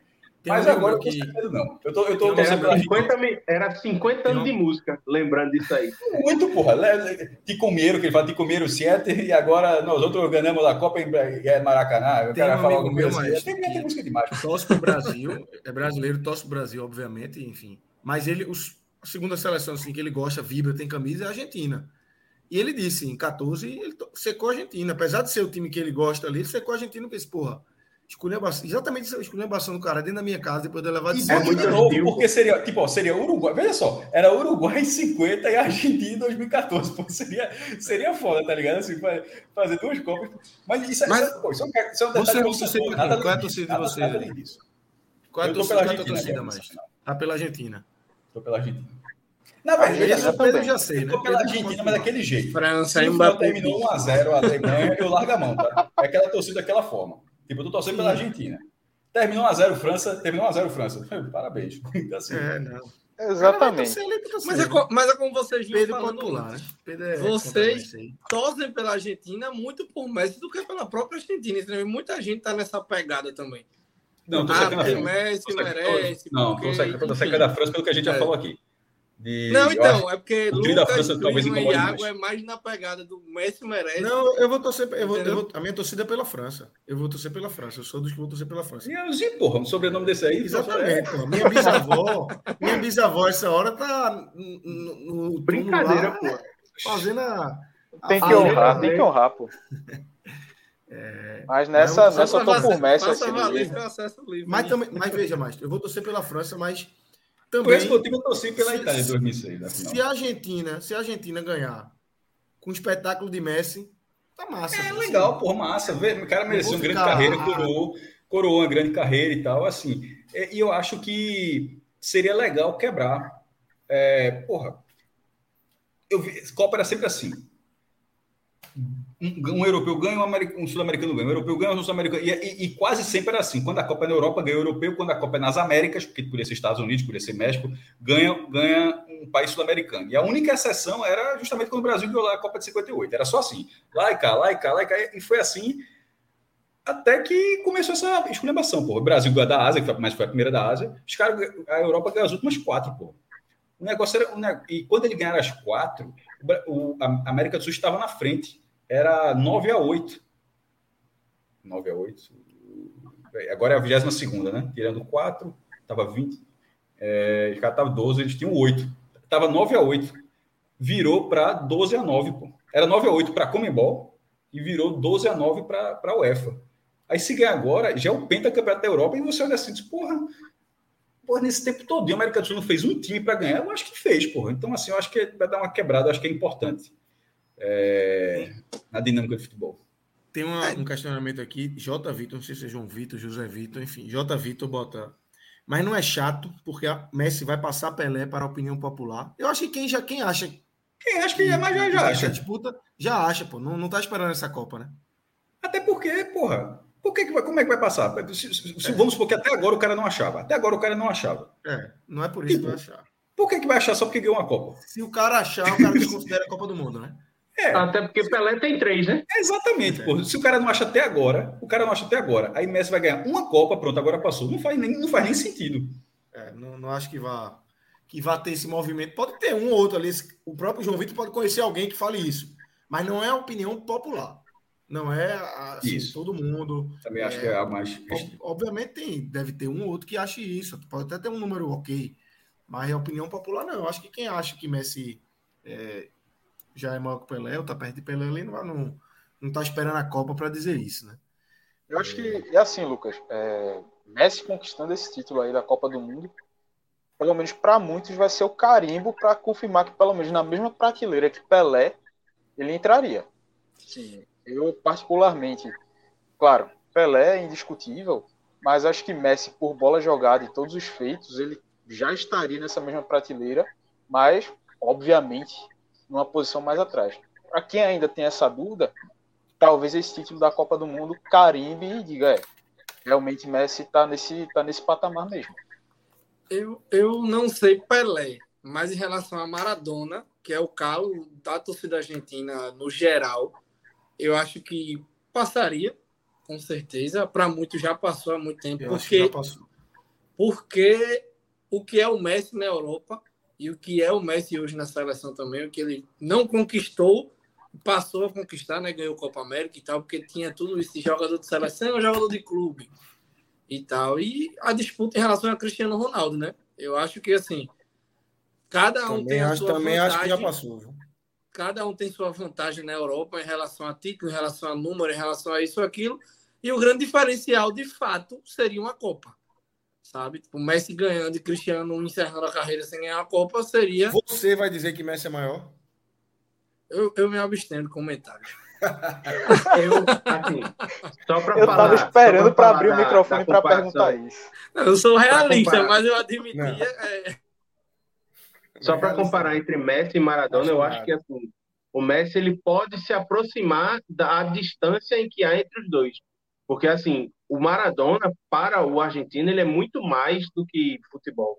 Ele representa tipo é, a questão da resistência da América Latina, a defesa Sim. dos valores sul-americanos contra os europeus, e aí tipo, Maradona. a história da Guerra das Malvinas, a La Mano de Deus, então tem todo um contexto que. Maradona é um personagem maior do que Messi. Não, mas é um personagem, mas, mas, um personagem, mas, ser um, mas ser um personagem faz parte também. Sim. Mas também. todos são personagens final... maiores que o Messi, né? Assim. Não, mas ele, ele, mas ele, consegue ser, ele consegue ser um personagem sem verbalizar também. Assim, é porque Sim. tem um rançozinho que é foda. tem, é, mas o Messi consegue, Messi consegue ser um personagem sem verbalizar. Na verdade, ele verbalizando mais nos últimos tempos, né? E uns tempos para cá que deu para saber como é a voz de Messi, pô, a carreira toda não sabia como era a voz de Messi, pô. A, a, a, voz de Pelé, por exemplo, é muito característica, né? É, é, muita gente já viu humorista é, falando e tal, com a voz de Pelé, mas a de Messi parecia que você não sabia o som como era a voz de, de, de Messi. Mas eu queria falar um, um ponto de Maradona, na final de 90, é, a Argentina tinha acabado de eliminar a Itália, né? É, em Nápoles, onde Maradona jogou, e a final foi em Roma. E, a, e na hora do hino da Argentina começa uma vaia gigantesca. É. Os caras argentinos lá cantando e tal, assim, fingindo que todo. Maradona chamou a torcida que tá, que tá falando aqui de filho da puta, pô. Você pode, tem, tem vídeo no YouTube disso. É algumas, vezes, algumas vezes durante a. E eu depois, você passando aquela, aquela câmera que o cara vai andando no gramado, vai passando jogador por jogador. Quando chega o Maradona, você vê que ele tá, para quem ele tá falando. Que ele olha, ele tá puto com a galera vaiando o país dele, começa a olhar para a arquibancada e fala. Então, aquilo, aquilo é o tipo de coisa, não, aqui estou dando só um exemplo, aquilo é o tipo de coisa que para o argentino assim, teria que acontecer algum para você para alguém chegar, ultrapassar, mas que, teria que ultrapassar esse tipo de coisa. Teria que ter a Argentina passou por uma guerra completamente absurda que o general lá do, do, botou, botou, os argentinos lá na guerra, igual eles tivessem razão, pela, pela, pela, pelas ilhas, mas não era para ter ido para aquele confronto militar. Em 82, para quatro anos depois, um jogo gigantesco, você pega o país daquele, daquele confronto militar E o cara faz o maior gol da história da Copa do Mundo, porra. Assim, o cara, de uma barra da outra, ainda tem, o, tem, tem o gol de mão, mas tem, tem o gol de mão e, e tem o, maior gol da história da Copa do Mundo. Então, esse tipo de coisa, veja só, era, o, era um país abalado por uma, por uma questão militar grave, para quatro anos depois, num, num, num, outro campo, o campo esportivo, você está tá dando um golpe, um, míssel, devolvendo um míssel, um barrilete cósmico, como é a narração em relação a Maradona, né? o barrilete cósmico, que, que, que, o cara faz o gol daquele. Então, aquele tipo de coisa. Nem precisa. Messi, não, como é que ele vai fazer aquilo? Não tem nenhuma uma situação dessa. Maradona foi passando por tudo isso. Então, eu acho que não tem como ser maior do que Maradona. Os números talvez sejam. Porque no final das contas, o Maradona tem um título e um vice, Messi for campeão, vai ser a mesma coisa, vai ser um título e um vice, sendo destaque nas duas Copas. Os números de Messi por clube serão maiores, os de Messi pela seleção serão maiores, também tem o título da Copa América, ou seja, terá, terá outras conquistas. Mas existem alguns elementos que é o que faz o cara ser personagem que né, eu acho que não tem como passar, não. E nem acho que nem, outra, nem, nem todo caso passar, nem número, né? acha que vai passar. Tanto que uma coisa que tem sido dita em alguns locais, eu acho que meio que concordo, é que pela primeira vez, acho que essa é a primeira Copa em que o que se tem dito é que o Messi foi possuído pela camisa 10 da Argentina do Maradona. E aí é tipo a postura dele. Ele fez de tudo, pô. Messi catimbou, pois brigou, é. xingou, sabe? Ele, ele, Maradona. E é como o Cássio disse, isso é um Messi assim, até mais recente, né? Muita gente brinca que depois ele conheceu o Neymar, no Barcelona foi que deu essa virada tatua, de. Tatua a perna toda. Porque ele tá, fez tatuagem, descoloriu o cabelo, deixou a barba crescer. Você de fato viu o Messi interagir mais, brigar mais. Né? Porque assim, é um cara, eu acho que foi até o Samuel Lima que ele bota aqui, Messi é low profile, quase como o Rivaldo. Rivaldo era um craque que nunca teve toda essa mídia, sabe? E assim, Messi é craque e não precisa de mídia para ser craque, mas em relação à mídia, de 0 a 10, ele é 5 comparado a Neymar, Cristiano Ronaldo, ao que Pelé foi, ao que Maradona Mas foi. Mas aí eu acho que é uma questão Ronaldo, de escolha. Ronaldinho foi também, entendeu? Eu acho Ou que é uma questão de escolha. da pessoa também. Ele não é. gosta. E tá tudo bem. É. Sim. Total, pô. Mas eu é que tá a questão da, eu vi uma entrevista, sabe? Eu vi uma entrevista do Vamos... Marcelo Bessler uma vez, ele dizendo que assim, ele cobriu o Messi no Barcelona durante sete anos. Em sete anos, ele viu o Messi da entrevista duas vezes. É. Daí você tira. É um cara que não curte. Então, não é assim, é a dele. A dele é imagina é o pós. Imagina o pós. A gente provavelmente vê jogadores como Ronaldinho, Ronaldo, vai ver Cristiano Ronaldo também, sei lá, em polêmicas, em jogo festivo, em resenha, Messi é o tipo de cara que, como rival também, deve se isolar, viver para a família dele, para ele, enfim. Então, essa figura mundial, como é Pelé, como é Maradona, de um exemplo, estar presente numa Copa do Mundo representando a Argentina, ou, ou enfim, assumindo um clube de futebol, ou virando um diretor, ou sei lá, ou como o Ronaldinho Gaúcho foi preso, aí ganhou o campeonato da cadeia, enfim, essas coisas assim que envolvem o futebol de uma forma geral, a gente não vai ver acontecendo com o Messi. Pelo menos eu acredito que não. Essa, essa de Ronaldinho Gaúcho é foda. É. Né? Mas ó, só uma coisa de Messi, eu estava procurando, eu ainda não achei a tempo de falar aqui, mas ele, ele pode ter falado pouco, mas ele nunca pipocou, não, tá? Assim, ele pode ter falado pouco por ser, como a galera disse, low profile, ser o perfil dele, mas ele nunca pipocou essa entrevista. É, na final da Copa de 14, estava eu e João lá, João na. na na, na sala de entrevistas, né? Sala de entrevistas. Eu, não, eu fui para a zona mista, porque não deu branco. Eu fui para a zona mista e João foi justamente para a entrevista. Cada um foi para um, um canto. É, a Argentina perdeu, obviamente demorou para passar. Ele passou, e todo naquela. Zona mista é aquele negócio, você não é obrigado a falar, não. Você é obrigado a falar na, na, na, lá no outro, quando você é chamado, é sempre um técnico e um jogador. Zona mista, o cara vai passando um caracol lá, o jornalista fica cada um nos pontos, e o jogador vão passando um, um caracol, sem falar, falou. Irmão, o cara parou e falou, velho. Eu não achei exatamente, depois até procurar que matou, ele achou e falou, deve ter lamentou e tal, e tal, mas assim, ele não. Porque ele já podia ter falado no campo, ele não se, ele não se absteve naquele momento a expectativa que tinha sobre ele, sobre tudo que era dele, de, sei tô de cabeça quente, depois eu falo. Não, o cara perdeu ali o que naquele momento era a grande chance, que se, apare, se apresenta mais uma vez, mas que era a grande chance. E, e agora ele fala, ele fala muito baixo mesmo. só, dizer assim, ele, ele, ele realmente é, é, é, contido, mas falar ele falou. João vai torcer para quem domingo, hein? Falando em João. É só, em 2014 João acertou. O João também estava fechado com a Alemanha. Tem até um foto dele. Os dois fecharam com a Alemanha. Ele acertou a torcida em 14. Perguntaram aqui o que, que, que, é que ele tinha dito em 2014. Foi, foi Anderson Vasconcelos perguntou. O que é que João, o que é que João falou na, em 2014? Por conta da rivalidade com a Celeste, eu não duvido nada que ele feche com a França. Aqui ficou como? Eu, França, Maestro Argentina, Pedro, França, Iago e Clisman. Eu, eu, Tanto faz. eu vou torcer pela Argentina pelos motivos que o Márcio citou, que é o lado mais racional. E quero que o Messi ganhe a Copa, porque acho que vai, vai coroar a carreira. Isso aí. É, assina embaixo aí com o que o Iago ah. falou.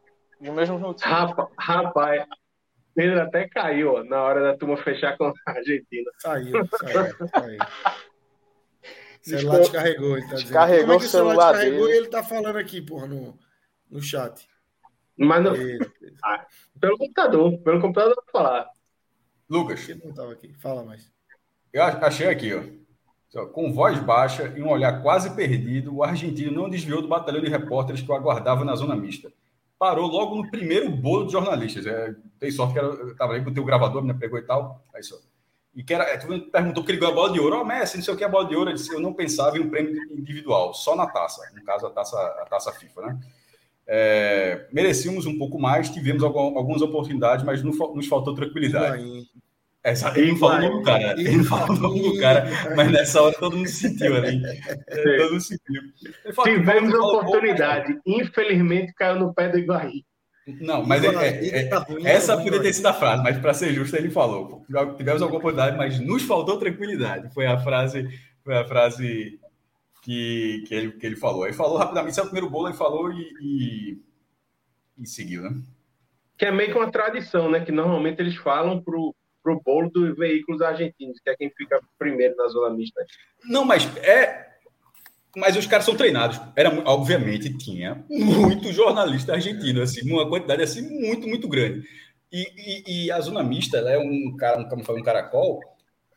Eles, os caras, pô, cobra, cobra criada, não precisava, os caras se conhecem e tal, não precisava ficar todo mundo no mesmo ponto. Fica aqui, fica nesse ponto, fica nesse ponto, porque se, se Messi não falasse naquele ponto, se Messi não falasse naquele ponto, ele seria é um cobrado. é um cada... É um pulo. É, é, um... é, Aí na hora que ele falou no primeiro, uma parte correu para lá, de repente, em alguns jornais, não sei se o Olé tinha dois repórteres ali, se o Clarim lá, lá na São, se qualquer jornal importante da Argentina tinha, não, não, não lembro, mas estou dizendo. Mas assim, o bolo que ele estava, outros caras se dirigiram para lá, porque ele não falaria uma segunda vez. Ele é. falou só a primeira. Mas assim, mas estava espalhado justamente para a oportunidade. E, meu irmão, ele poderia até não ter falado, mas ele ia passar o caracol todo e dizer Messi, Messi, Messi. mas aí ele respondeu logo na primeira. Ô, galera, vamos dando sequência aqui. É, eu tinha falado mais cedo. Vamos começar aqui a, a, a esboçar uma seleção do nossa, da nossa da Copa do Mundo. Obviamente, ainda faltam. Falta um jogo, dois jogos. Essa, essa aí que eu tô vendo aqui já tá diferente, viu? Não, essa daqui eu acho que é, eu acho que é a seleção da primeira fase. Não, mas tem alguns nomes que ficam ainda. O, za, é, o zagueiro, verdade, o zagueiro francês verdade, e o goleiro, o goleiro talvez. Eu acho não, que não, essa goleiro, é a seleção já saiu, da primeira já rodada. Esse eu acho que essa é a seleção da, Arábia. da primeira rodada, porque é o da Arábia, o, o é, da Arábia saiu, pegou já. muito contra. É, Alois. Então, isso é a seleção da primeira rodada, do, dos, da, da, primeira semana de Copa. Talvez só, só Theo Hernandes e o Pamecano talvez sigam aí. Vamos, vamos embora. Vamos começar aqui, e a gente começa, obviamente, com o goleiro. É, quem, quem é o teu goleiro hoje, Maestro? Quem é o seu. Para você, quem é o goleiro da Copa do Mundo hoje? Obviamente, como eu falei no começo, a gente. Isso aqui vai estar aberto para a gente mudar no domingo. É, mas até esse é momento. fazer um, um, momento, um recorde. Eu, vou, eu consigo né, com um bom. Marrocos ter sido semifinalista, com um gol sofrido e um gol contra eu acho que passou muito pelo goleiro que. Pegou pênalti, fez defesa. O goleiro da Argentina, tá, o goleiro da Argentina foi bem também. É, mas, mas eu vi uma estatística também do goleiro da Argentina. Foi bem, tá? Pegou pênalti e tal. Mas com bola rolando, ele fez duas, também duas defesas. É, é isso que eu falo. Eu, eu, outro, eu acho que foi mais puxado. Eu, eu, eu boto eu, é, Bono, é, Marrocos no, no meu voto. É, Iago? Eu vou, eu vou discordar. Eu vou de apesar de ter sido desclassificado, é, não vi não vi culpa nos três, exceto o pênalti que foi estabanado e tal, mas eu acho que a Copa inteira do Livakovic, ele meio que redime ele desse erro capital na semifinal. Porque assim, foi um cara que foi muito seguro e teve uma defesa que foi muito mais exposta do que as defesas, por exemplo, de Argentina, de França então, e de Marrocos. Marrocos hoje sofreu dois gols e foram dois gols muito sintomáticos porque foi a única partida em que jogou sem os dois titulares da zaga. Perdeu o Saís com menos de 15 minutos de jogo e o Aguirre nem foi para campo porque estava lesionado. Então jogou com os dois zagueiros reserva e aí acabou levando dois gols. Então mostra a importância desses dois jogadores. Por isso e por, pelo monte de pênaltis que pegou, eu vou ficar com o Livakovic. Pedro Maranhão, se você estiver no chat ainda, já coloca o seu voto aí. É, não sei se você está. Enfim, vi que você comentou agora há pouco. É, quem seria seu goleiro? E Clisman, eu queria lhe ouvir. Bono também, de Marrocos. É, o cara foi importante demais ao longo dessa trajetória.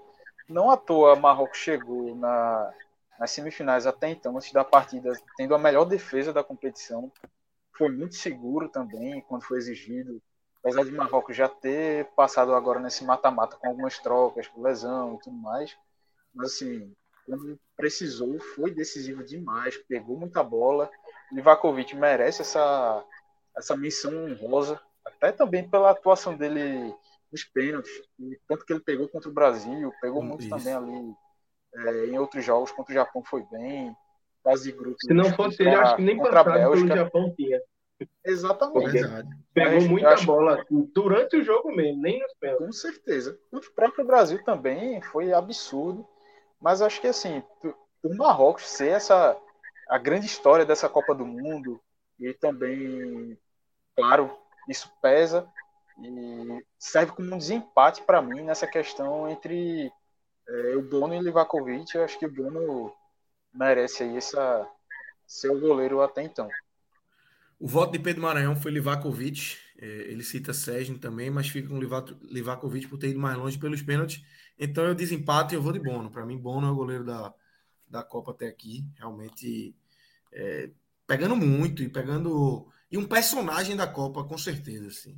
Mas tá no, tá no mudo. 3 a 2 já foi uma boa votação. Já foi uma boa, boa votação já. Boa assim. votação, exatamente. E um cara que chega tá contestado, é, né? Um cara que chega contestado porque a temporada do Sevilha, que é o clube onde ele joga, não é boa. E ele vinha de algum, algum momento de instabilidade durante a temporada. Isso, isso. Mas está aí como o goleiro é, até o momento da Copa. Temos ainda Emiliano Martinez e Lloris aí na, na final. Podem, talvez aí, talvez eu acho que Martinez está na frente de Lloris, assim, né, pelo que fez mas Lloris também vai fazer uma Copa. Teve um jogo ou outro ali que deu uma, uma esfarrapada, mas nada que, que entregasse. Mas aí Bono tá na, na escolhido aí por enquanto como goleiro da Copa. Vamos para a lateral direita, maestro. É, quem, quem você traz, quem, quem é a tua, tua opção de, de lateral é, para a gente ir compondo essa seleção da Copa? Eu vou esperar, eu vou esperar os dois. Eu não vou votar. Eu tô tá, vendo tá. justamente aqui se eu achava, não tô com um nome muito certo não, ainda não. Tá. Iago, abre aí. O lateral direito é o Hakimi, assim, o, a principal válvula de escape do lado direito do Marrocos. Um cara que foi muito importante na fase defensiva, na fase ofensiva, construindo. Foi o cara que ficou responsável pela marcação do Mbappé boa parte do jogo, fazendo com que o Mbappé não conseguisse aparecer tanto. Então, é um cara que tem uma história muito interessante, muito visceral, né, com essa história do Marrocos de ser um cara que é estrangeiro, que sofreu preconceito no país onde nasceu por ser islâmico e tal, e por estar tá dando essa resposta, inclusive eliminando o país onde nasceu, né, a, a Espanha. Então, acho que para compor a história, para contar a história que o Marrocos faz nessa Copa, eu acho que a figura do Hakimi é muito importante. Perfeito. Clisman? Eu fecho também com o Hakimi. É um cara que a gente vê que é um. Ele é se destaca por ser um lateral muito ofensivo, por ter muita qualidade nesse apoio. É um jogador físico, mas que também tem muita técnica. É, e vem sendo também um dos pilares desse time de Marrocos, dessa seleção. E eu acho que vale realmente, pelo desempenho geral dele nessa Copa, merece. sim, não algo que eu digo muito disparado com relação aos outros concorrentes, mas vem merece sim essa menção, essa pelo menos para mim com esse título de melhor lateral direito até o momento. Eu tô... E eu acho que colocaria também o Juranovic como menção honrosa, lateral direito da Croácia. Sim, é um cara que fez uma Copa bem bem regular, jogou pra caramba contra é, Mas eu acho que a campanha da Croácia é muito fraca assim, para encaixar um jogador na seleção. É, é um, é um lugar de superação, mas. Uhum. É, eu, eu vou botar em um. Eu, eu, eu, eu, eu, vou, eu vou no junto com você de Hakimi, mas eu tava achando engraçado o seguinte, que a gente. Porra, a, a, a Marrocos já tem dois jogadores e eu ainda enxergo a possibilidade de ter um terceiro ainda né, nessa seleção. Então, eu, assim, eu botei quatro tem, na minha, mas na minha tem foram quatro. quatro ah, então, então, disse, porra, veja só, os dois primeiros são marroquinos. Na minha tem três barra quatro. É, e, então, e, nessa seleção acho é. que vai ter um, um, cara bem voltado para entrar aí. mas eu vou, eu vou botar de, vou de Hakimi também. Hakimi, eu também sou fechar Hakimi. também.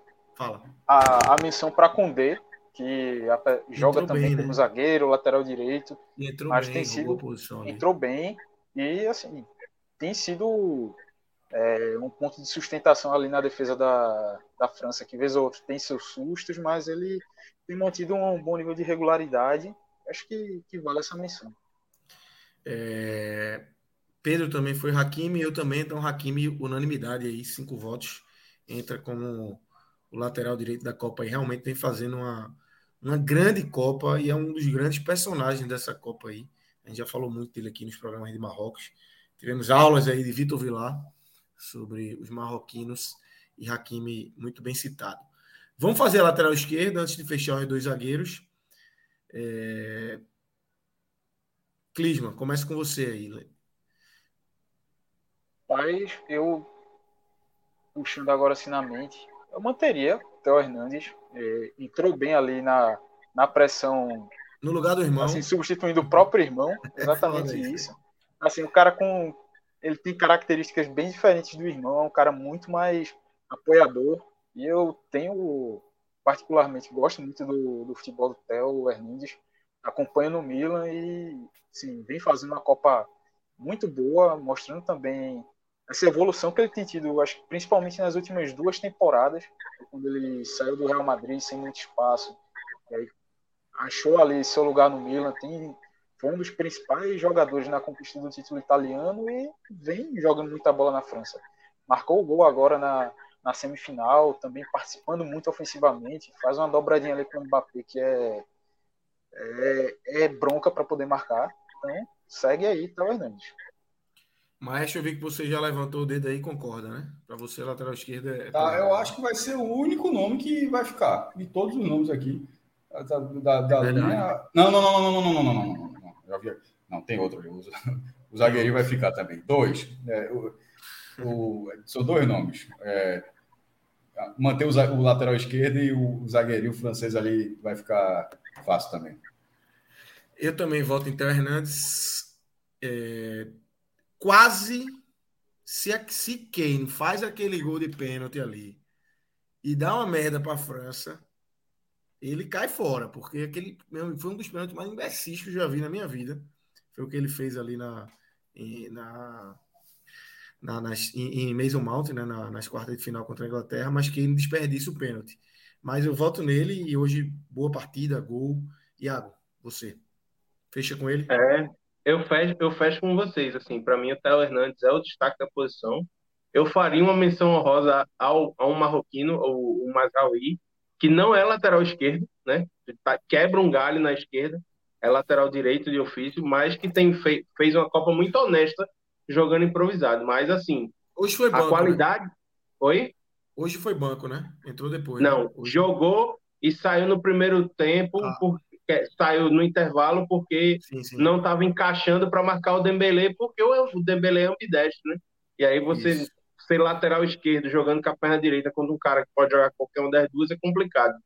Mas é, fez uma Copa muito honesta e jogando improvisado. Então ele seria a minha menção rosa. Mas assim, é impressionante o salto de qualidade que o Theo Hernandes deu à, à ala esquerda da França, fazendo a dobradinha com o, Mbappé, fazendo o Rabiot jogar mais ali por aquele setor.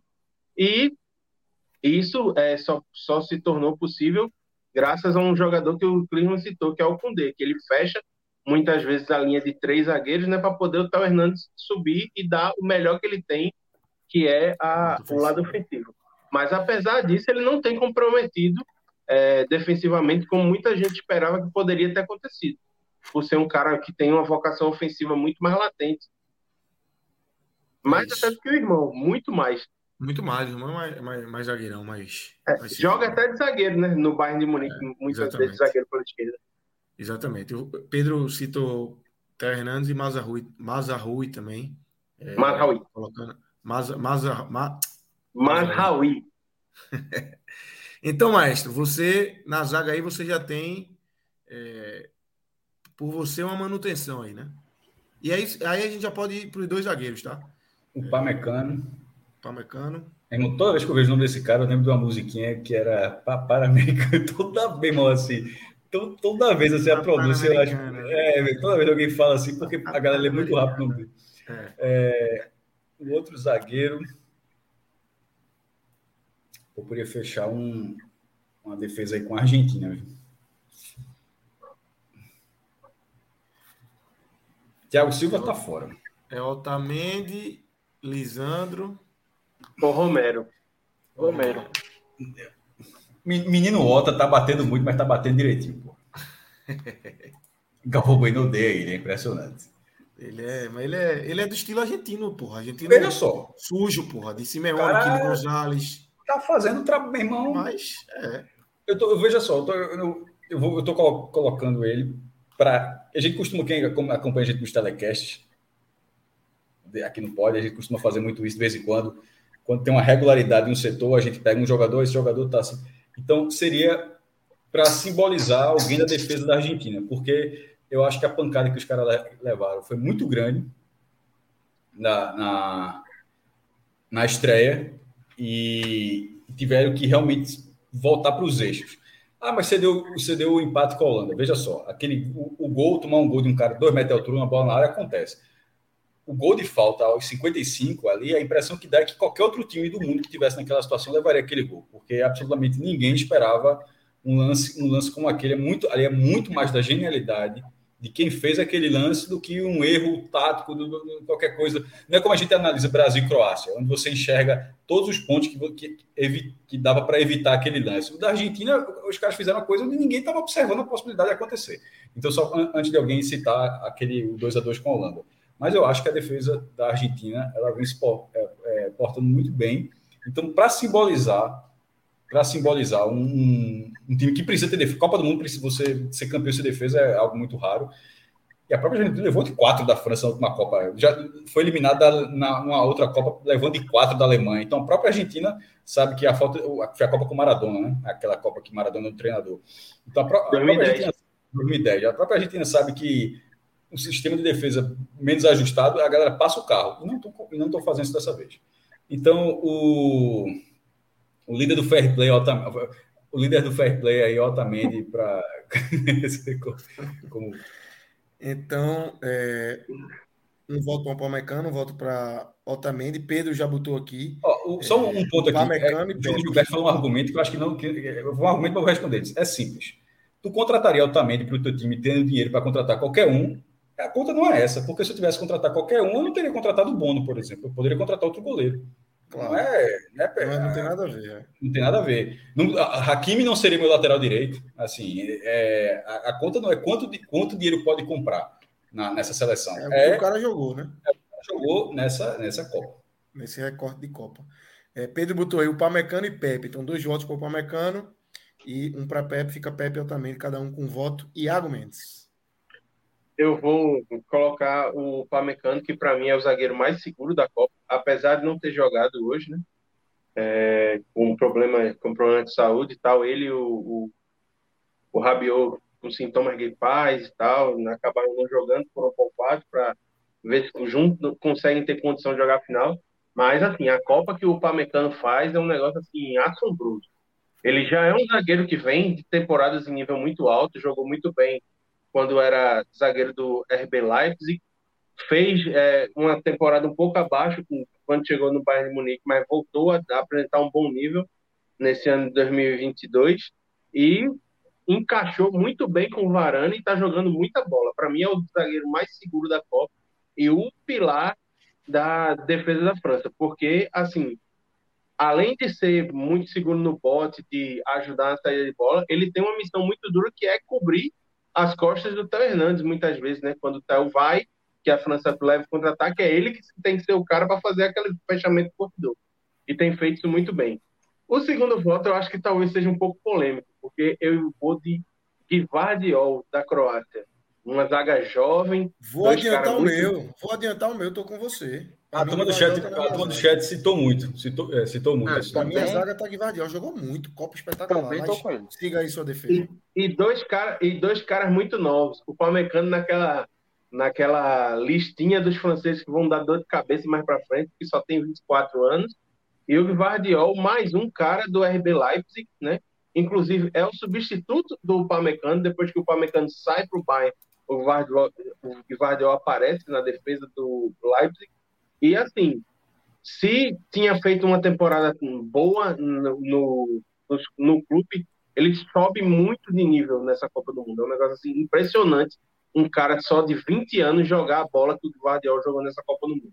E não vai ficar na RB Leipzig por muito tempo, não. Acho que a turma vai levar já em janeiro, já leva para centros maiores. Com certeza. Clisman, você se, se, se, se, animou com o Guardiola aí também, né? Hã? Não, enquanto falou aí que já era teu voto, aproveitei e adiantei também. Guardiol, é, todo jeito já vai entrar aqui. Mas assim, é, o Pamecano que vocês já disseram bem, Guardiol, pô, a bola que o cara jogou nessa Copa é absurdo. Beleza que nessa semifinal ali tomou um drible de Messi que parecia uma criança sendo, sendo driblada, mas isso não apaga a Copa que ele fez. É Messi, pô. É, Cara, é, é exatamente. É assim, Messi. Quantos zagueiros de nível mundial altíssimo o Messi já não humilhou? Boateng, porra. Boateng. O drible que Boateng cai, cai parece um... evitar citar esse lance, obrigado. Absurdo, mas vem fazendo uma Copa muito boa também. E entraria é, entra com certeza aí nessa na minha parte da, da seleção. É, eu acho que assim, pô, dá uma certa frustração, é, um, um, ponto né, que amplia a frustração da, do Brasil não ter passado, não ter ido mais longe nessa Copa, é porque tanto Thiago Silva quanto Marquinhos, para mim, vinham fazendo uma Copa muito boa e que, assim, eram caras que poderiam estar tá aí, mesmo que não entrassem na seleção, mas que estariam sendo bem cotados.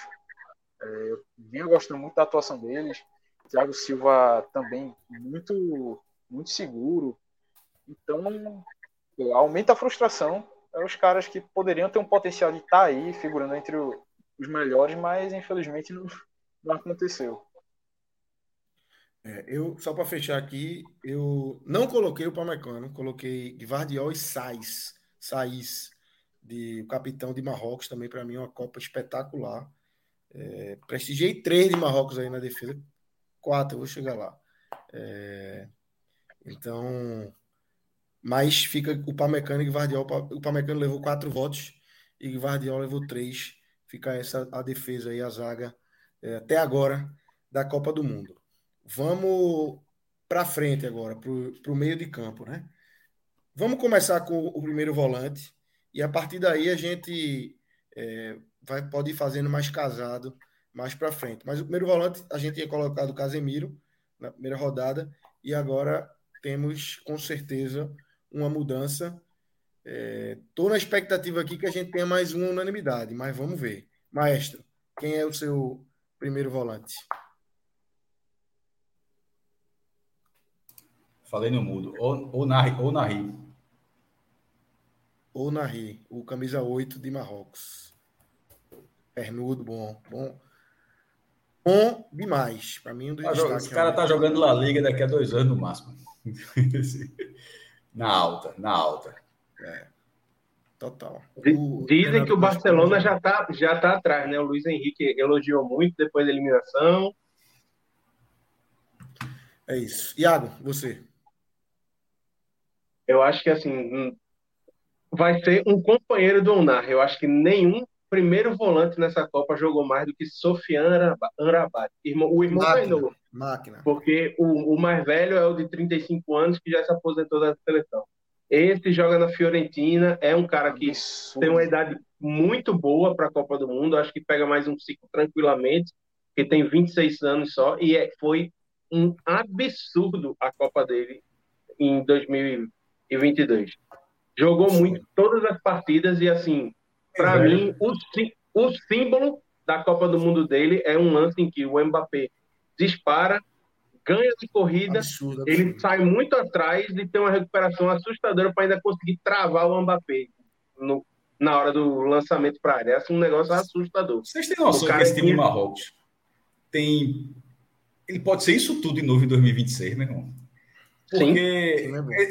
Essas seleções que aconteceram assim, é, a Turquia era Hakan Suku e Hassan Sais. Eu acho que já tinha um pouquinho mais de idade, e tinha um goleiro também. Era. Não esqueci Rusto, o nome agora. Rusto Heckberg. Rusto, Rusto, Rusto. Que usavam, que tinha um. Isso, Rusto. Um Rusto, Hakan Suku, que era um atacante grandão, e Hassan Sash, que era um cara mais driblador e tal. Basturk Bu... também, um meia. Um meia Basturk, é. A, a, Bulgária de 94, Letkov, Balakov, Stoichkov. Pô, Stoichkov. Mas assim, era, era mais do meio ofensivo. Esse, esse time de Marrocos tendo um desempenho tão bom com peças defensivas, com idade tão assim boa ainda Irmão, eu, pode eu ser vejo, a primeira vez vejo... que a gente pode ver um time africano chegar na Copa seguinte. Não, melhor dizendo, a gente pode ser o primeiro time africano a ter é, um, um, ciclo seguido em Copa. Porque se esperava um pouco de Camarões, mas Camarões foi uma grande decepção em, em 94. O Roger Milá já estava com 42 anos, tinha 38 naquela Copa, 40, e o resto do time não ajudou. As outras, Senegal, quando foi nas quartas de final de 2002, depois não aconteceu. Assim, a própria seleção de Gana Nunca, nunca teve uma seleção africana em Copa do Mundo com que foi bem na Copa, teve a base aquilo e no, na Copa seguinte estava tava fazendo o mesmo. Eu acho que esse time do Marrocos, ele com esse desempenho, com esse desempenho, com, com, com, com o ajuste que o time tem hoje já, ele pode ser, ele pode ser uma grande, fazer uma boa Copa também em 2026, meu irmão. Eu, eu cito nove, nove jogadores de Marrocos para mim que se destacaram na Copa não, não, não, estão aqui, mas nove jogadores. É por isso que eu estava falando é, os exemplos de, de é. Turquia, Bulgária. É, assim, que era, se você vinha três nomes que você consegue lembrar ainda, esse time você vai conseguir lembrar de muito mais, pô. Muito mais. Ó, Agora, Bono, o ataque Hakimi, não, do ataque não. O ataque, é, o ataque é nojentino. É, para no ataque. A defesa toda, Bono, Hakimi, Sais, Agued, que se machu... fez uma ótima primeira fase, se machuca e não joga aqui, não joga os últimos jogos, mas zagueiraço. E o lateral esquerdo também, que não é lateral esquerdo, mas jogou de lateral esquerdo. Amrabat, Onari, Ziet e Bufal, pô. São caras assim que se destacaram na Copa do Mundo, que todo mundo que viu o jogo de Marrocos sabe quem são esses caras hoje. E vão dizer, pô, esses caras jogaram muita bola na e Copa 2018, em 2018 também, como o J. Vitor falou também. Em 2018 também. Ele, é, eles fizeram jogos duros na primeira fase. E desses, só Bono, com 31, e saísse com 32, talvez não peguem a próxima Copa, porque já vão estar com a idade mais avançada. O goleiro vai ter 30 é, goleiro com 35, com 35, pega demais, pô. Pega demais. E saísse com 36 um zagueiro. Mas a, a Guedes tem, um fenômeno, um goleiro fenômeno chegando, mas se não tiver, bom é titular na, na Copa a Guedes e a Guedes e Anrabat com 26. Não, Hakimi e com e Masraoui com menos de 25. Ziet nessa faixa também. E, além disso, tem. O Onari tem quantos é... anos? Tem 20... O Onari tem 22. O Onari né? tem 20. Acho que ele tem menos de 23. Deixa eu conferir. É, tem... eu acho que ele tem 23 recém. recém 22 anos. 22 22 anos. É isso. Muito novo ainda. Esse aí, meu amigo. É o que mais falou. Daqui a pouco tá aí a gente falando desse cara. E outra, tá jogando.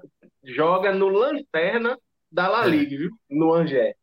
Ele e Bufal também, né? Bufal também é do Anjos, né? É da Ligue 1, da Ligue 1, eu acho. É da Ligue 1. É, da Ligue 1, isso. É. Perfeito. Bufal é... também. Bufal também é do, do Anjos. E Bufal, Bufal ele, tem, ele tem 28 ou 29, eu acho. Eu acho que joga é, a próxima aí... Copa tranquilo também. Não, não deve ter muito problema é. para jogar. Mas é assim, são Mas... três caras entre oito, nove que se destacaram que tem uma idade ali um pouco mais avançada. O resto é todo Verdade. mundo abaixo de 25, 26. É um time para se olhar com carinho nesses próximos três anos Total. e meio. Total. É... Clisma, fecha com o Amrabat aí? Amrabat também. Amrabat. Então, eu também. Até uma missão para Chouameni. Eu acho que Chouameni também cresceu Mas... muito na, na, nesse mata-mata agora. Eu acho que vale essa missão para ele, mas é um rabat e o que o cara tá jogando bola. Até para botar Chouameni ainda, enfim. É, vamos e essa fogueira, né? Porque Chouameni entra na vaga que era de canteiro. Né? É, quem joga na vaga de Rabiot é, de, de Pogba é Rabiot, que também fez uma ótima Rabiot. Copa. Tá? Também uma ótima Copa. Mas vamos seguir aqui. É, então, Clima, quem você. Aí a gente vai fazer aqui, é, vamos colocar, enfim, eu acho que o esquema é, é, é, é o tradicional que todo mundo tem jogado, né? O, o 4-3-3, é colocar aí dois pontas e, e, um centroavante. E aí a gente tem mais dois homens de meio de campo aí.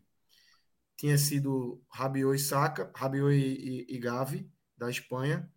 E a gente tem é, para trazer aí mais duas opções, e aí dá para brincar também. É, até se quiser já passar o teu, maestro, é, para a gente dar essa continuidade, fica à vontade. Pô, eu vou recuar a Grisma aí para o meio, viu? Vou botar de atacante, não. Grisma, Grisma está no meu meio. Vou colocar, vou colocar aí com meia. Uh, uhum. Vou colocar, colocar a questão é botar Messi de atacante, né, meu irmão? Messi, Griezmann e, Mbappé centralizado. Tá assim no PSG, né? então, eu, eu, acho que é, mas é um desses eu puxo pro meio, botar Messi no ataque, Mbappé no ataque. Aí na dúvida tá com um ponta e outro meia. Bruno Fernandes foi, foi ok, mas acho que a participação do Portugal acabou sendo muito curta. Junto com a Croácia também, jogou a quarta de final. No meu meio campo ali, eu, eu tentei o Ameni e Griezmann. É, e aí, só para dar sequência aí, não sei o que é que eu perdi, não, a gente está falando isso, por exemplo, se o de Grisma seria meio ou ataque. Aí, aí, por exemplo, eu voto, eu, meu voto é de Grisma no meio também. Cara, no meio, Grima, é, Grima é quase Sim, no meio. Boto, boto Grisma como meio, agora meu segundo meio. Eu já acrescentando o Grisma aqui, porque ele já é o Para mim é um bom voto. É, Grisma pode botar. Quem mais? Chouamini é um bom voto. Grisma e Chouamini. Então, voto para cada um. É... Na verdade, Griezmann, eu acho que é unanimidade, né? Ou não? É, eu voto também. Essa formação tá no ataque não, aqui, se... os três. Não, é isso que eu tô falando. É. Eu vou, eu, eu, os caras podem colocar Griezmann no ataque. A gente vai ter que decidir. O meu, meu voto é de Griezmann no meio. Se a galera decidir Para mim, Griezmann no meio também. Para mim, também no meio. Eu fecho com Griezmann no meio também. É, Griezmann tá fazendo uma Copa de meio. Pô. Griezmann tava marcando na, na área. Na área dele. Protegendo a entrada bola. de área e tudo durante a pressão do. Grima é tudo, na verdade. Volante, meia, atacante, ponta. Mas ele pode é ser o, um meia adiantado, né? Ele é o cara que comprou a ideia do Deschamps, né? É o cara que sacrifica. Eu, Lucas, é porque tu saiu, eu colocaria Ziek e Bruno Fernandes nessa dupla. Ziek e Bruno Fernandes. É. Certo. Ziek é um bom voto. Aí... Fernandes é, é porque eu acho que foi curto. Que é um, bom, é um voto melhor que o Bruno Fernandes. Ele carregou Portugal, basicamente, né? Até as quartas, fazendo gol e dando assistência. É. Klinsmann no meu Thiago. Mas sim, um brilho efetivo. Mas, tu vai ou eu vou? Pensando aqui também, é, além de Griezmann, outros nomes aí passando na mente. É... Eu tenho ah, já. A questão de. Bellingham, Vinícius lembrou aqui, ó. Bellingham, um bom. Bellingham também é uma Copa bom absurda. Demais. Bom demais. Manda aí, Iago, ainda estou decidindo aqui.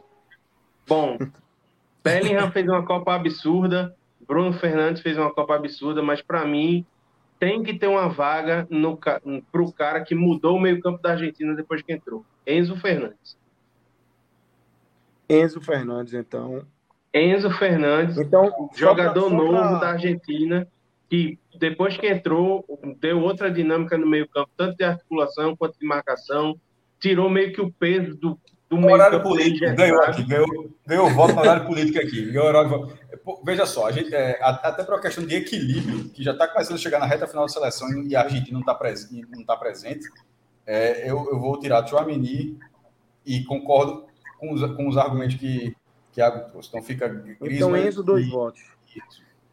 E aí Clisman vê aí o que é que ele se ele concorda, se ele assim. bota o Tchouameni, a gente chama Pedro para desempatar, enfim. Pelos argumentos aí, é, Enzo Fernandes estava nessa, nessa lista aí da minha dúvida, mas realmente o peso que ele trouxe, esse equilíbrio do meio de campo da Argentina vale entrar. Mas claro, várias menções honrosas. Tava muito na dúvida entre ele e Bellingham. E a Copa que Bellingham fez. Copaça. É, assim, gostei demais de vê-lo jogar. Mas acho que vou de Enzo Fernandes também. Modric também, viu? Aqui, ó, Não vamos só, esquecer. O Hugo, o Hugo, trouxe um, um, ponto. A gente tá voltando então pode botar aí. Mas o Hugo trouxe um ponto assim: se fizesse um ponto que poderia ser o seguinte: quatro no meio e dois atacantes. E o argumento, acho que é considera esse, o que seria o meio campo com quatro nomes? Para botar Modric, meu irmão. Assim, tá, tá, eu penso é, no, também. Na moral. É, é um nomezinho eu, eu, esquecido muito aí na, na, na eu escalação. Acho que Modric fez um puta jogo Porra. contra o Brasil. É, e estava muito bem contra a Argentina também, bicho. O, o, até 30 do, até, Veja só, a, a, a Croácia estava bem no jogo. Aí você pega, com, a bola vai no cara. Não tem uma bola que não fique redondinha, meu irmão. Chega, que chega um paralelepípedo. É. A galera manda um paralelepípedo e o cara toca. Joga um tijolo nele. A macia. E o, cara, e, o cara, e o cara devolve a Alrila. Toma uma Alrila aí, ó. Eu sei que me mandaram o paralelepípedo, toma a Alrila, que é a bola da Copa. Mas é, é, acho que Enzo entra aí, né? Tira Rabiot, entra Enzo Fernandes. Já, já como três votos aí para Enzo Fernandes. Aí vamos para frente. É... Pedro, quem é que você traz aí um trio ofensivo, vamos, vamos dizer assim? É, né? Olha só, se, se é para colocar nessa forma assim, só, Grisma pode ser empurrado realmente, no fim das contas, para o ataque e, é. e, e tem Modric no meio. Velho.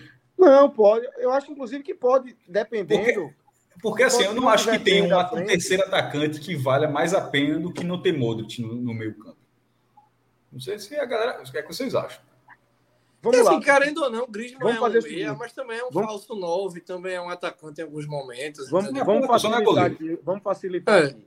Já preenche aí Messi e Mbappé, um de cada lado. Pronto, Isso, é. é. perfeito, perfeito. Não tem para que votar nesses caras. Né? Não tem para quê. Messi e Mbappé, um de cada lado. E aí a gente sobra aí para um voto.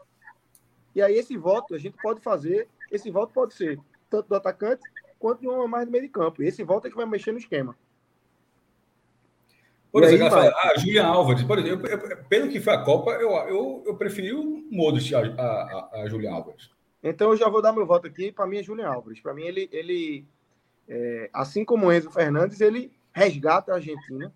É, Vice-artilheiro dessa Argentina, faz gol. É, grande nome na vitória contra a Croácia. Para mim, ele. Na verdade, para mim, ele entrou na minha. Eu, eu venho fazendo a seleção assim. Fui montando, fui alterando tal. Ele entrou na minha seleção ontem.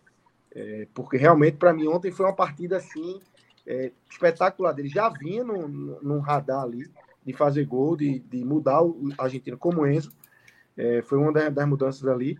E para mim é Julian Álvares. E eu, no meu, com o Julian Álvares, no meu caso, seria o 4-3-3. E aí agora a gente. Vocês seguem para a gente ver se a gente mantém o 4-3-3, se puxa mais um meia, é, maestro. Tem um menino Giru também, viu? Quatro golzinhos não, aí. É, mas não. mas não acho, não. Voto no seu, mano. É um, é um, mas, mas, mas, é um voto honesto. Mas eu, eu, eu, é honesto. a minha dúvida, a, nesse caso, por exemplo, eu ficaria na dúvida entre o que eu vou falar e essa opção que, que o Lucas falou. Mas o meu voto vai ser deixar. Eu, eu gostei, até para ser justo, a sugestão de quem foi, foi de J. Vitor, deixar. Foi ele mesmo? Foi só para eu subir aqui. Não, foi Dilgo Reis. Outras pessoas falaram também, mas aqui tinha visto a primeira vez. Deixar Mbappé e Messi no ataque, reforçar o meio campo. É, no caso, Griezmann em vez de Julian Alves. Que é basicamente isso. Tipo, não, eu não estou discutindo quem seria o meio, quem seria o atacante. A discussão isso. é um meia ou um atacante, tá ligado? Isso, exatamente. Então, aí no caso, eu fiquei com... e Álvares. Com cada um com um voto aí, Iago.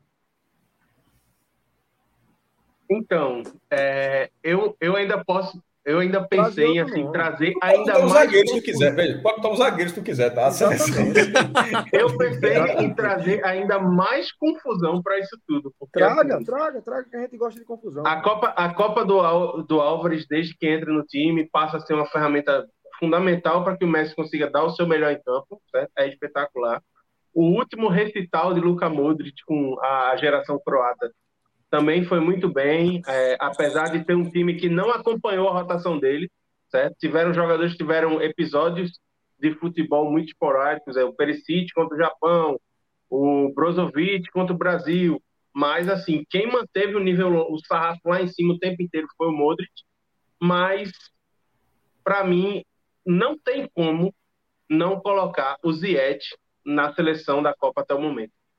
Não tem como, porque é o cara que assim, é o cara da bola parada, é o, é o cara que pensa o jogo, e é um cara que, assim, é um dos líderes dessa geração do Marroquina que a gente está tão ansioso para ver em 2026. Então, meu voto não é Álvares, não é Modric, é Hakim Ziyech. Tá no mudo, Lucas. Eita, foi mal. É, que eu tô até eu tô mudando aqui, eu tô até voltando pro computador. É, fica cada um com, com voto Álvares, Ziyech e, e Modric. Clisma, quem você traz? Confusão, traga para confusão aí. É, deixa eu jogar logo aí tua, tua imagem e aí, assim, na tela. E aí, assim, só para só pra... Eu esqueci de dizer a lógica, né? Como é que funcionaria.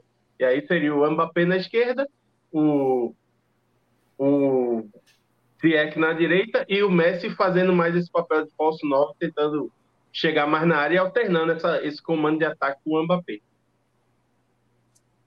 Meu amigo. É, perfeito. É, bronca, traz aí. Bronca danada aí para poder desempatar. Porque Julian Álvares pô, me chamou muita atenção. A questão também de Modric ficar de fora pesa pra caramba. Mas acho que eu colocaria. Vale também a menção para Ziet, mas eu acho que eu colocaria Julian Álvares por causa da. Sim, ele ter entrado também foi um ponto, acho que tão decisivo quanto o Enzo Fernandes mesmo. É, acho que foi o Lucas que estava falando disso. E tão decisivo quanto para poder dar esse equilíbrio para a Argentina e poder ajudar é, Messi também nessa, assim, nesse, essas boas atuações que ele passou a ter. Precisou ter uns caras por trás ali que correram e fizeram o trabalho sujo por ele. E também ajudaram ali. É, é, de certa forma, sendo coadjuvantes. E aí acho que esse peso de Julian Alves também, para ter ajudado a Argentina a chegar na final, é, vale essa, essa missão para ele entrar como esse outro jogador de ataque.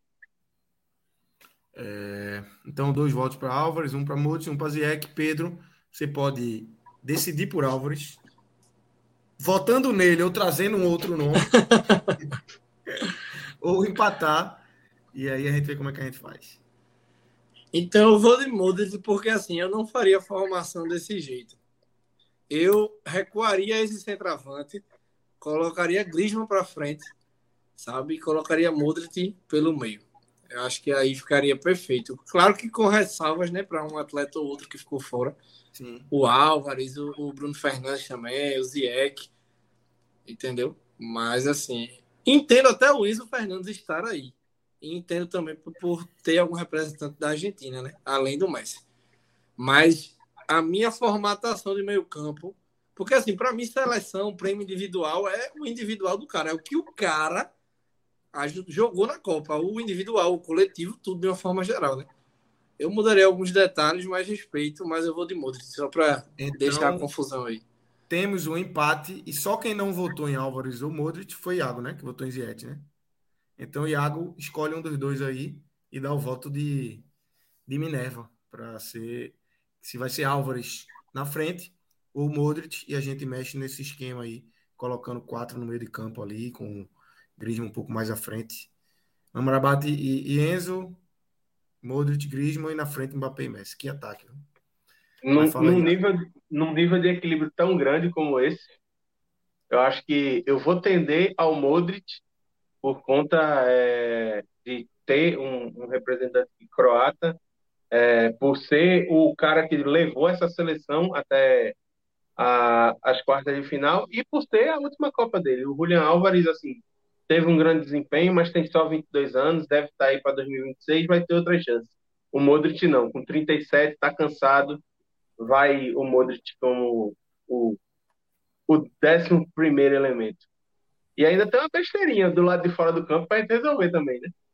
É, Então é isso. Temos aí é, nossa seleção: Bono, Hakimi, Guardiol, Pamecano e Theo Hernandes, Amrabat, Enzo Fernandes, Modric, Griezmann, Mbappé e Messi. Essa é a seleção do podcast 45 minutos antes da final, mas vamos escolher o treinador, né? É, aqui a gente tinha Hajime Moriaço é, na primeira rodada da Copa, treinador do Japão, e agora temos outros nomes com certeza na pauta aí. Iago, começar com você. Quem é que você traz aí? O cara que fez mais com menos, Valide Regrag, técnico do Marrocos. Conseguiu administrar um, uma seleção que tem um 11 muito bom, mas que não tem grandes suplentes e que chegou ao limite do limite do limite numa semifinal de Copa do Mundo sem ter a sua dupla de zaga titular, ainda conseguiu jogar bem e acabou sucumbindo para a seleção que é campeã do mundo. Então, assim, eu acho que, inclusive, eu acho que ele chega muito forte como candidato a ser o técnico da temporada pela FIFA. Porque, além de levar o Marrocos até a semifinal, ele conseguiu com o, o, o, FC, AC, eu acho que é o clube que ele, se eu não me engano, o nome é esse, é o clube que ele comanda na África, conseguiu ser campeão também da Copa Africana de Nações. Então, acho que está muito justo o prêmio de melhor técnico da Copa ser dado para o Cabeça de Abacate. Então, é, Clisman, quem você traz aí como técnico? É ele? É outro? Regrag também, assim, ficaria entre ele e Scaloni, mas aí, querendo ou não, tem esse peso do material humano que ele tem. Scaloni tem um Messi aí que é, faz a, toda essa diferença também no time. E o Regrag, o que ele conseguiu fazer com esse time de Marrocos, levar não só de chegar umas quartas de final, que igualava o melhor, a melhor campanha de seleções africanas. Levou para uma semifinal e agora vai disputar nessa né, esse terceiro lugar, além de também ter competido muito bem com a França. Acho que de todo jeito não tem como tirar essa meu voto não ser no regrag mesmo. Maestro. É um voto natural, um voto né, em quem fez mais com menos. Uh, mas é, só para não ser unanimidade, eu acho que ele vai, o treinador do Marrocos vai ganhar. Mas para não ser unanimidade, eu queria deixar o voto de Champs também. E quem fez continua fazendo tudo em qualquer situação. Porque o cara tem um time, um time atual, atual campeão, chega para favorito para ganhar de novo, perde seis jogadores, entre eles o melhor. Ou, ou, talvez não o maior potencial técnico, mas o melhor na temporada, aqui, em votação, ter sido Benzema. E a Copa parece que, apesar de ter, uma, de ter tido dificuldade, tal, mas o nível de competitividade parece que o time não está desfalcado. Tipo, é, uma parcela, uma parcela do público a, a, que assiste a Copa do Mundo, assiste a Copa do Mundo é, sem ter tido tantas informações prévias, tá ligado? O cara que gosta de Copa, se envolve tudo lá. Chegar para essa pessoa, especificamente, esse, esse, esse perfil específico do público, que, tá, que sabe que a França ganhou a última Copa, mas que basicamente sabe isso. E falar, ó, metade desse time aí, ou quase metade desse time aí, não tá jogando, não. Os caras perderam antes de começar a Copa não parece, tá ligado? O time, o nível de competitividade continua muito alto e eu acho que isso é trabalho treinador. Eu acho que isso tem um mérito de Champions que se ganhar. O cara, a gente tava, é, Iago falou até do recorde de 60 anos. O de Champions seria ainda muito maior, viu? porque o único treinador bicampeão, Vitório Pozzo, foi da Itália, foi 34, 38. Irmão, é, é, é 80 anos de, de, de marca que o cara pode igualar. 84 anos, uma cavalice a cavalice de, de, de, marca e, e com, uma, e com um, um, um adicional. Deschamps já foi campeão como capitão. Isso, isso. Que ele nem era o capitão, ele, ele vira capitão não, ali com o Blanc se machuca, né? Isso, ele, ele levanta ele, a taça, mas o capitão da início ali era. Eu acho que o Blanc é expulso na final. E aí o, o Deschamps é quem ergue a taça. É o, cap, é o capitão da, é o capitão da taça, sim. Deu a sorte, foi o capitão da taça, que seja. É, acho que se machucou. E. Já é algo raro, tipo, é, é tri juntando outras funções, o recorde é Zagallo, né? Zagallo é tetra. É, dois como jogador, uma como treinador 70 e como coordenador técnico em 94. É, Deschamps viraria tri, sendo duas, duas como treinador e como jogador, é muita coisa, pô. Assim, é... a gente fala pô, que Mbappé pode conseguir recorde, pode conseguir marcas expressivas, mas Deschamps pode conseguir, mesmo com uma diversidade tão grande como foi é, essa pré-temporada da França em relação à Copa, e ter tido tantos desfalques. E, meu irmão, assim, é Pogba, é Kanté, é Benzema. Assim, é, é, é, é muita gente grande, tá ligado? Que, que, que a França perdeu para ir para a Copa e tá lá na final de novo. E a gente está dizendo, e a gente já debateu aqui, que a França é um time mais equilibrado que a Argentina. Com tudo isso, a França continua sendo. E não é só porque seria com qualquer treinador. Porque se fosse com qualquer treinador, bota qualquer treinador, pô. A lógica não é essa. A lógica não pode ser qualquer treinador. A, a, o treinador faz parte desse processo. Então, mesmo entendendo que e achando justo que, que eventualmente o treinador de Marrocos ganha o maior número de votos, mas deixo meu voto aqui para deixarmos, porque não é, não é, pouca coisa o que esse cara está fazendo, não, na Copa do Mundo. Mas, só para sanar a dúvida da curiosidade, o Blanc ele não joga a final porque ele é expulso na semifinal contra a Croácia. Lembrava de jeito nenhum que ele tinha sido expulso lá contra a Croácia. Eu achei que ele tinha se machucado na semifinal contra a Croácia, mas foi expulso. Eu lembrava, eu lembrava que ele tinha sido expulso, não de, obviamente, de lembrar de ver os jogos, mas de já ter lido sobre. E sobre, e, e, sobre uma situação, e, e, faz até mais sentido que tenha sido expulso.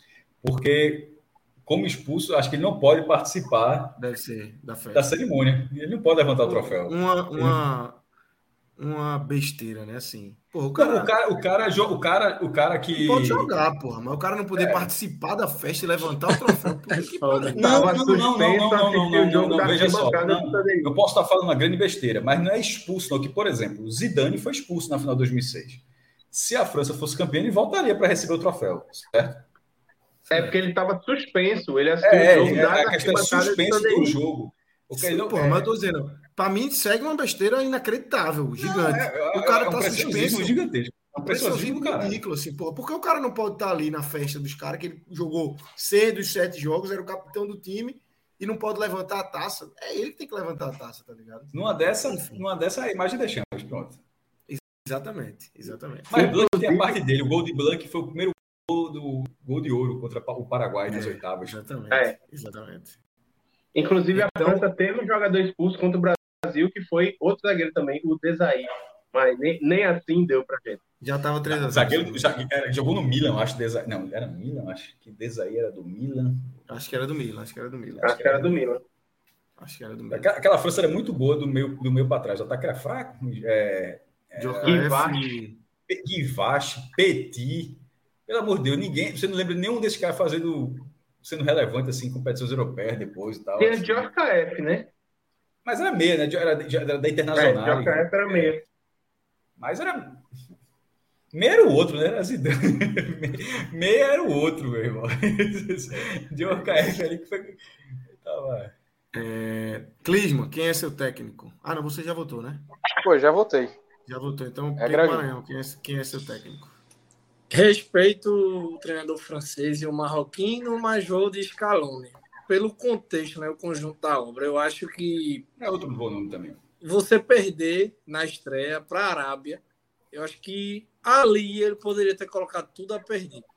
Eu acho que a gente poderia estar falando hoje de uma Argentina eliminada na primeira fase e passando vergonha e a última Copa de Messi, mesmo que ele tivesse, enfim, jogado bem ou não na primeira fase toda. Mas as mudanças que ele teve a coragem de fazer, né, que muito treinador sofre até mudar uma peça numa Copa do Mundo, até ter essa coragem de mudar duas, três peças, é.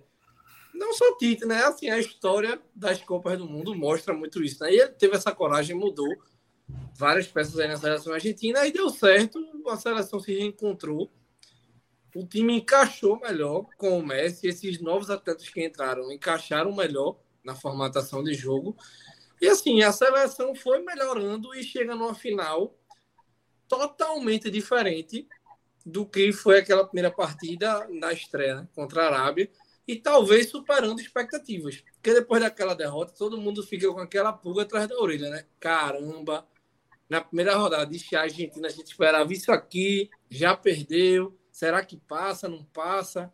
Segundo jogo é difícil, terceiro jogo é complicado fica toda essa expectativa e ele acaba chegando numa final de Copa. E um ponto principal também. É que o próprio Messi, com essa derrota, poderia ter sucumbido. Ponto. Pelo, pelo estilo de jogador, por eliminações passadas que sempre pesaram muito em cima do Messi. Ele já chegou até a, a declarar que abandonaria a seleção argentina em outros momentos e acabou voltando atrás. Então, assim, ele poderia ter sucumbido ali, poderia entrar, que muita gente fala, naquele mundinho do Messi e, e, e, não fazer uma Copa em alto nível como ele vem fazendo, porque até o próprio Guardiola e vários jogadores já falaram isso durante os últimos 15, 20 anos aí. O Messi precisa ter a bola no pé, o Messi precisa estar no jogo o tempo todo, o Messi precisa estar ligado no 220, porque senão ele desliga. Entendeu? Desliga e vamos desligou e caiu. É só falar de Messi que dá problema. Time. Já diria mais. Time. O cara fala de Messi, dá problema. Isso é mágico. Mas desliga, pá, caiu. Eu vou, eu vou trazer uma volta aqui. Eu vou jogar essa bomba pro Maestro, porque meu voto é Scaloni também. É, então eu vou empatar, vai ficar dois votos para Scaloni é, e dois votos para Hagrid. E eu acho que Scaloni é o treinador da Copa porque ele foi treinador dos jogos, assim, de, de ver, de, de mudar o time sem medo. Quando primeiro essa mudança. A gente se molda o adversário, e, né? A Argentina, ela, ela não tem. Exatamente, ela... mas. E viu o jogo do Brasil contra a Croácia? Bota mais um homem no meio aqui, ó. E a gente ganha o jogo. É, mexe no time, bota três zagueiros. Bota três zagueiros para botar? Vamos botar. Não Ou seja, medo. tiveram treinadores aí que fizeram o seu papel. Tem tiveram treinadores Exatamente. que fizeram o seu papel dentre esses dois, é, apesar, eu, eu, acho que o Marrocos está muito, Marrocos está muito bem representado já pela qualidade técnica dos jogadores. Eu acho que a Argentina precisa de um pouco mais de moral nessa seleção. Eu acho que Scaloni, ele, ele, a Argentina precisa, ser enxertada nessa seleção que a gente está montando. E Scaloni fez o papel dele, porque levar a porrada. Detalhe, eu acho que eu acho que é, até porque eu já tinha falado isso aqui também no programa. Eu, eu critiquei ele no segundo jogo contra o México. É, mesmo com as lesões, eu não acho que um time que tinha se preparado tanto aí leva uma, uma, pancada daquela da Arábia Saudita, leva aquela virada e ter feito tantas mudanças para o segundo jogo. Eu acho que ali, ali naquele jogo, acho que faltou convicção entre, entre os jogadores que precisam que mudança tática, né? não, física, não física, mas daqueles olhou para o adversário, eu acho que ele faltou um pouco de segurança.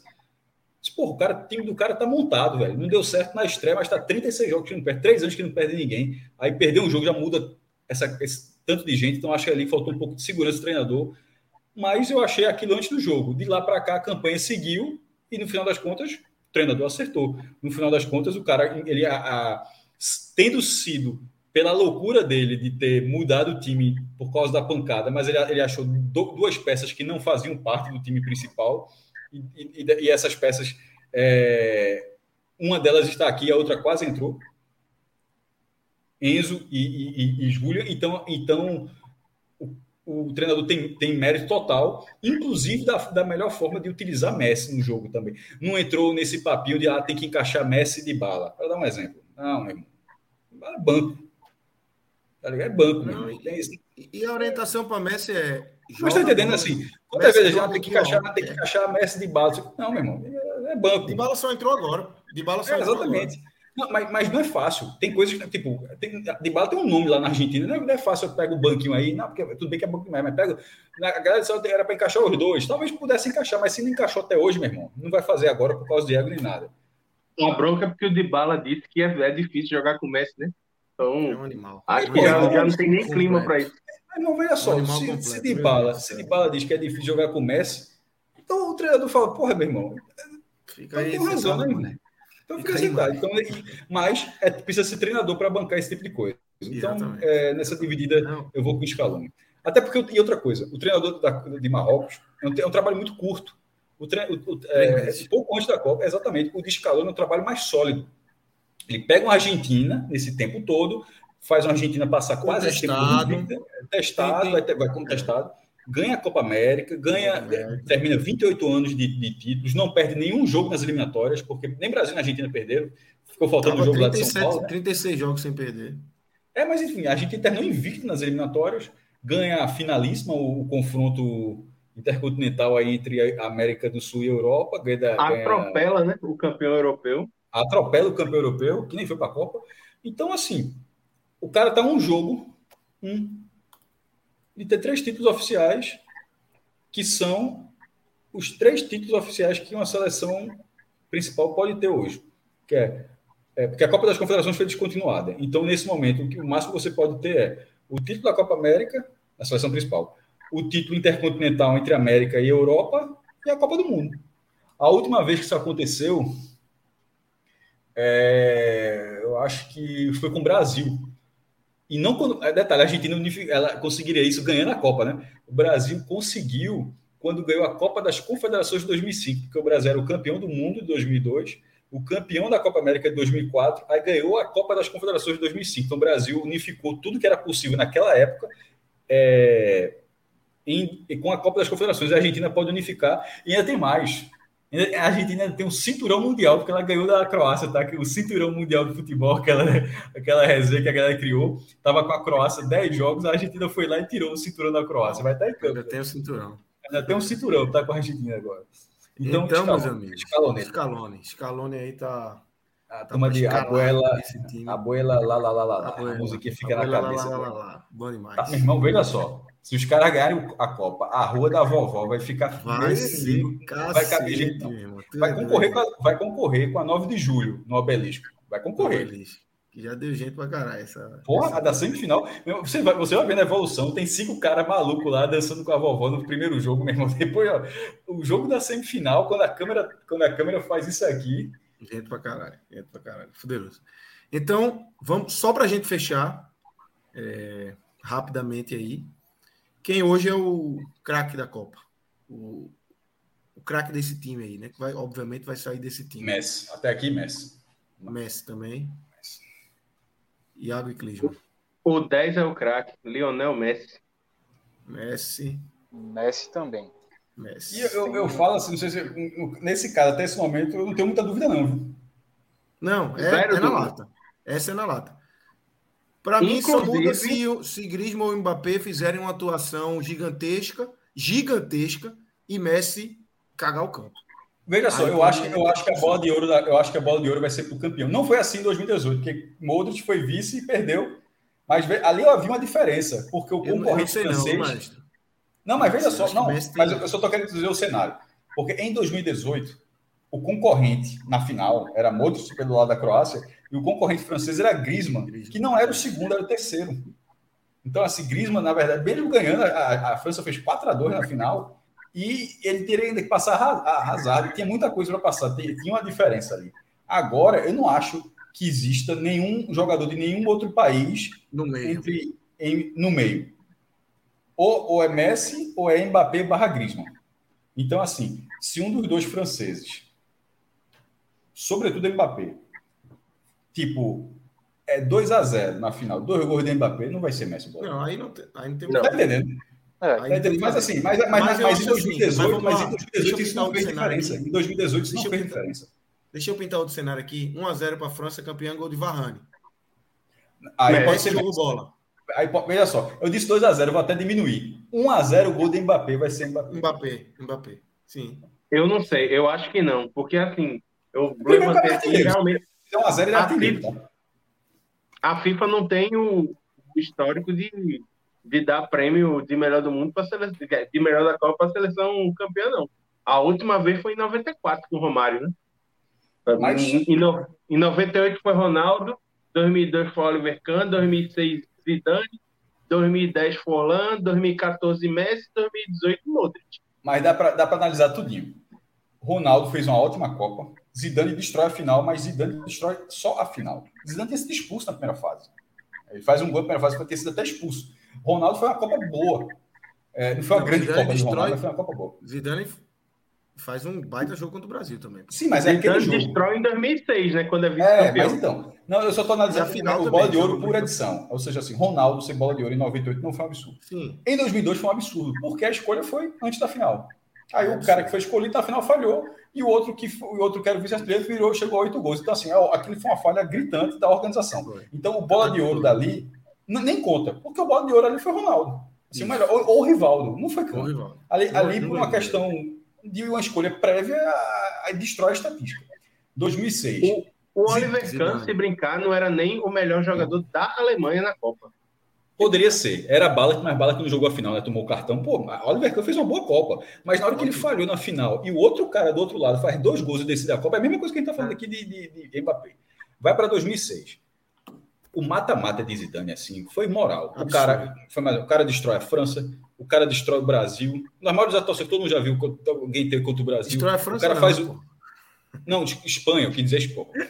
Destrói a Espanha. Ele, começa, ele faz um golaço contra a Espanha nas oitavas. Ele até destrói a França. Destrói o Brasil. Depois. Faz o gol na semifinal com Portugal. Faz o gol da final contra a Itália. Então, assim. E aí destrói, e, e aí destrói, destrói a França com a cabeça. E, aí ele implode. Materazzi ele, e a França. É, e ele implode. Mas, tecnicamente, ele foi o melhor jogador da Copa. Então, assim. Ali Sim. não é porque não dá para o campeão, ali é porque o outro cara foi melhor mesmo. Foi melhor. Vai para 2010. É, 2010 é, o, é, a pior colocação de um bola de ouro. Que já tinha, é, foi o bola de ouro, foi o quarto lugar. Puta foi muito surpreendente. Foi um meio atacante, foi Forlando. Nunca tinha tido um bola de ouro numa colocação dessa. É, mas assim, a Espanha era um time todo equilibrado, poderia ter sido Iniesta, poderia ter sido Chave, Cacilha, mas assim, não tem ninguém com um, um brilho assim, o tava brilhante que nem o sol. Poderia ter sido de Schneider da, da, da Holanda. Foi o segundo, né? É. Aí vai para 2014. Messi. Messi fez uma boa Copa. Messi fez uma boa Copa. E a, gente, e a, a, Argentina, a Alemanha é um muito equilibrado, assim como a Espanha. Equilibrado. E, e, e, a Copa foi decidida na prorrogação, faltando. A gente reclama que a gente reclama que o Brasil perdeu com uns quatro minutos, né? O gol de Mário Götze foi no finalzinho também, pô, porque a galera não se recorda já, mas já era, já era, já estava indo para os pênaltis já e, e, e, aí, ou seja, por isso aqui não deu Messi campeão em bola de ouro. 2018, a gente já falou aqui, foi Modric, a Copa foi excepcional. O cara levou a Croácia para a final, meu irmão. É. Assim, a gente tá falando de cara, a Croácia foi finalista da Copa do Mundo. Não e o outro, cara, o outro cara, o outro cara, é, assim, tinha Griezmann e tinha Mbappé, que Mbappé já era o melhor jogador jovem. Então você, né? É. Então, nesse caso agora, então assim, mais de dizer que a FIFA não dá, eu não, eu não iria por aí. Dessa, eu, eu não iria por aí. Eu acho que tá muito, os dois caras estão muito próximos. É só ver as artes, a, a arte da própria FIFA sobre a final. Olha lá, meu irmão. É Mbappé, Messi, as cabecinhas dos outros jogadores, mas tá, aqui a imagem de Mbappé e Messi, é um contra o outro. O que decidir, como é que o outro vai ser bola de ouro? não tem para onde. A Argentina campeã não tem para onde, porque Messi hoje está na frente. Isso. É. Mesmo se for 1 a 0 como que falasse assim, mesmo se for 1 a 0 gol de Otamendi. Otamendi, exatamente. É Messi, bola Messi, de ouro. Messi, bola de ouro. Agora, se a França for 1 a 0 França, gol de Varane, como tu falou, pode ser que seja Messi. Aí, aí pode ser que seja Messi. Aí vai ver, aí vai Ainda ver, eu acho, que, eu, particularmente, eu, eu acho que eu acho que a diferença ainda é grande o suficiente para, por exemplo, se for 1 a 0 com não uma, sei lá, uma assistência do Mbappé, eu acho que o Messi ainda leva. É só se ele realmente assim, destruir o jogo, fizer dois gols, que nem fez na outra final. Um golzinho, um golzinho no Mbappé, ah. puxando e batendo, não, é bola Gol do título. eu, acho, eu, acho que, eu acho que ainda não. Que nem ele fez hoje. O gol de Mani é o rebote ali. Chegou ali, cortou, bateu, pronto. Só que dessa vez entrou. É bola de ouro, meu irmão.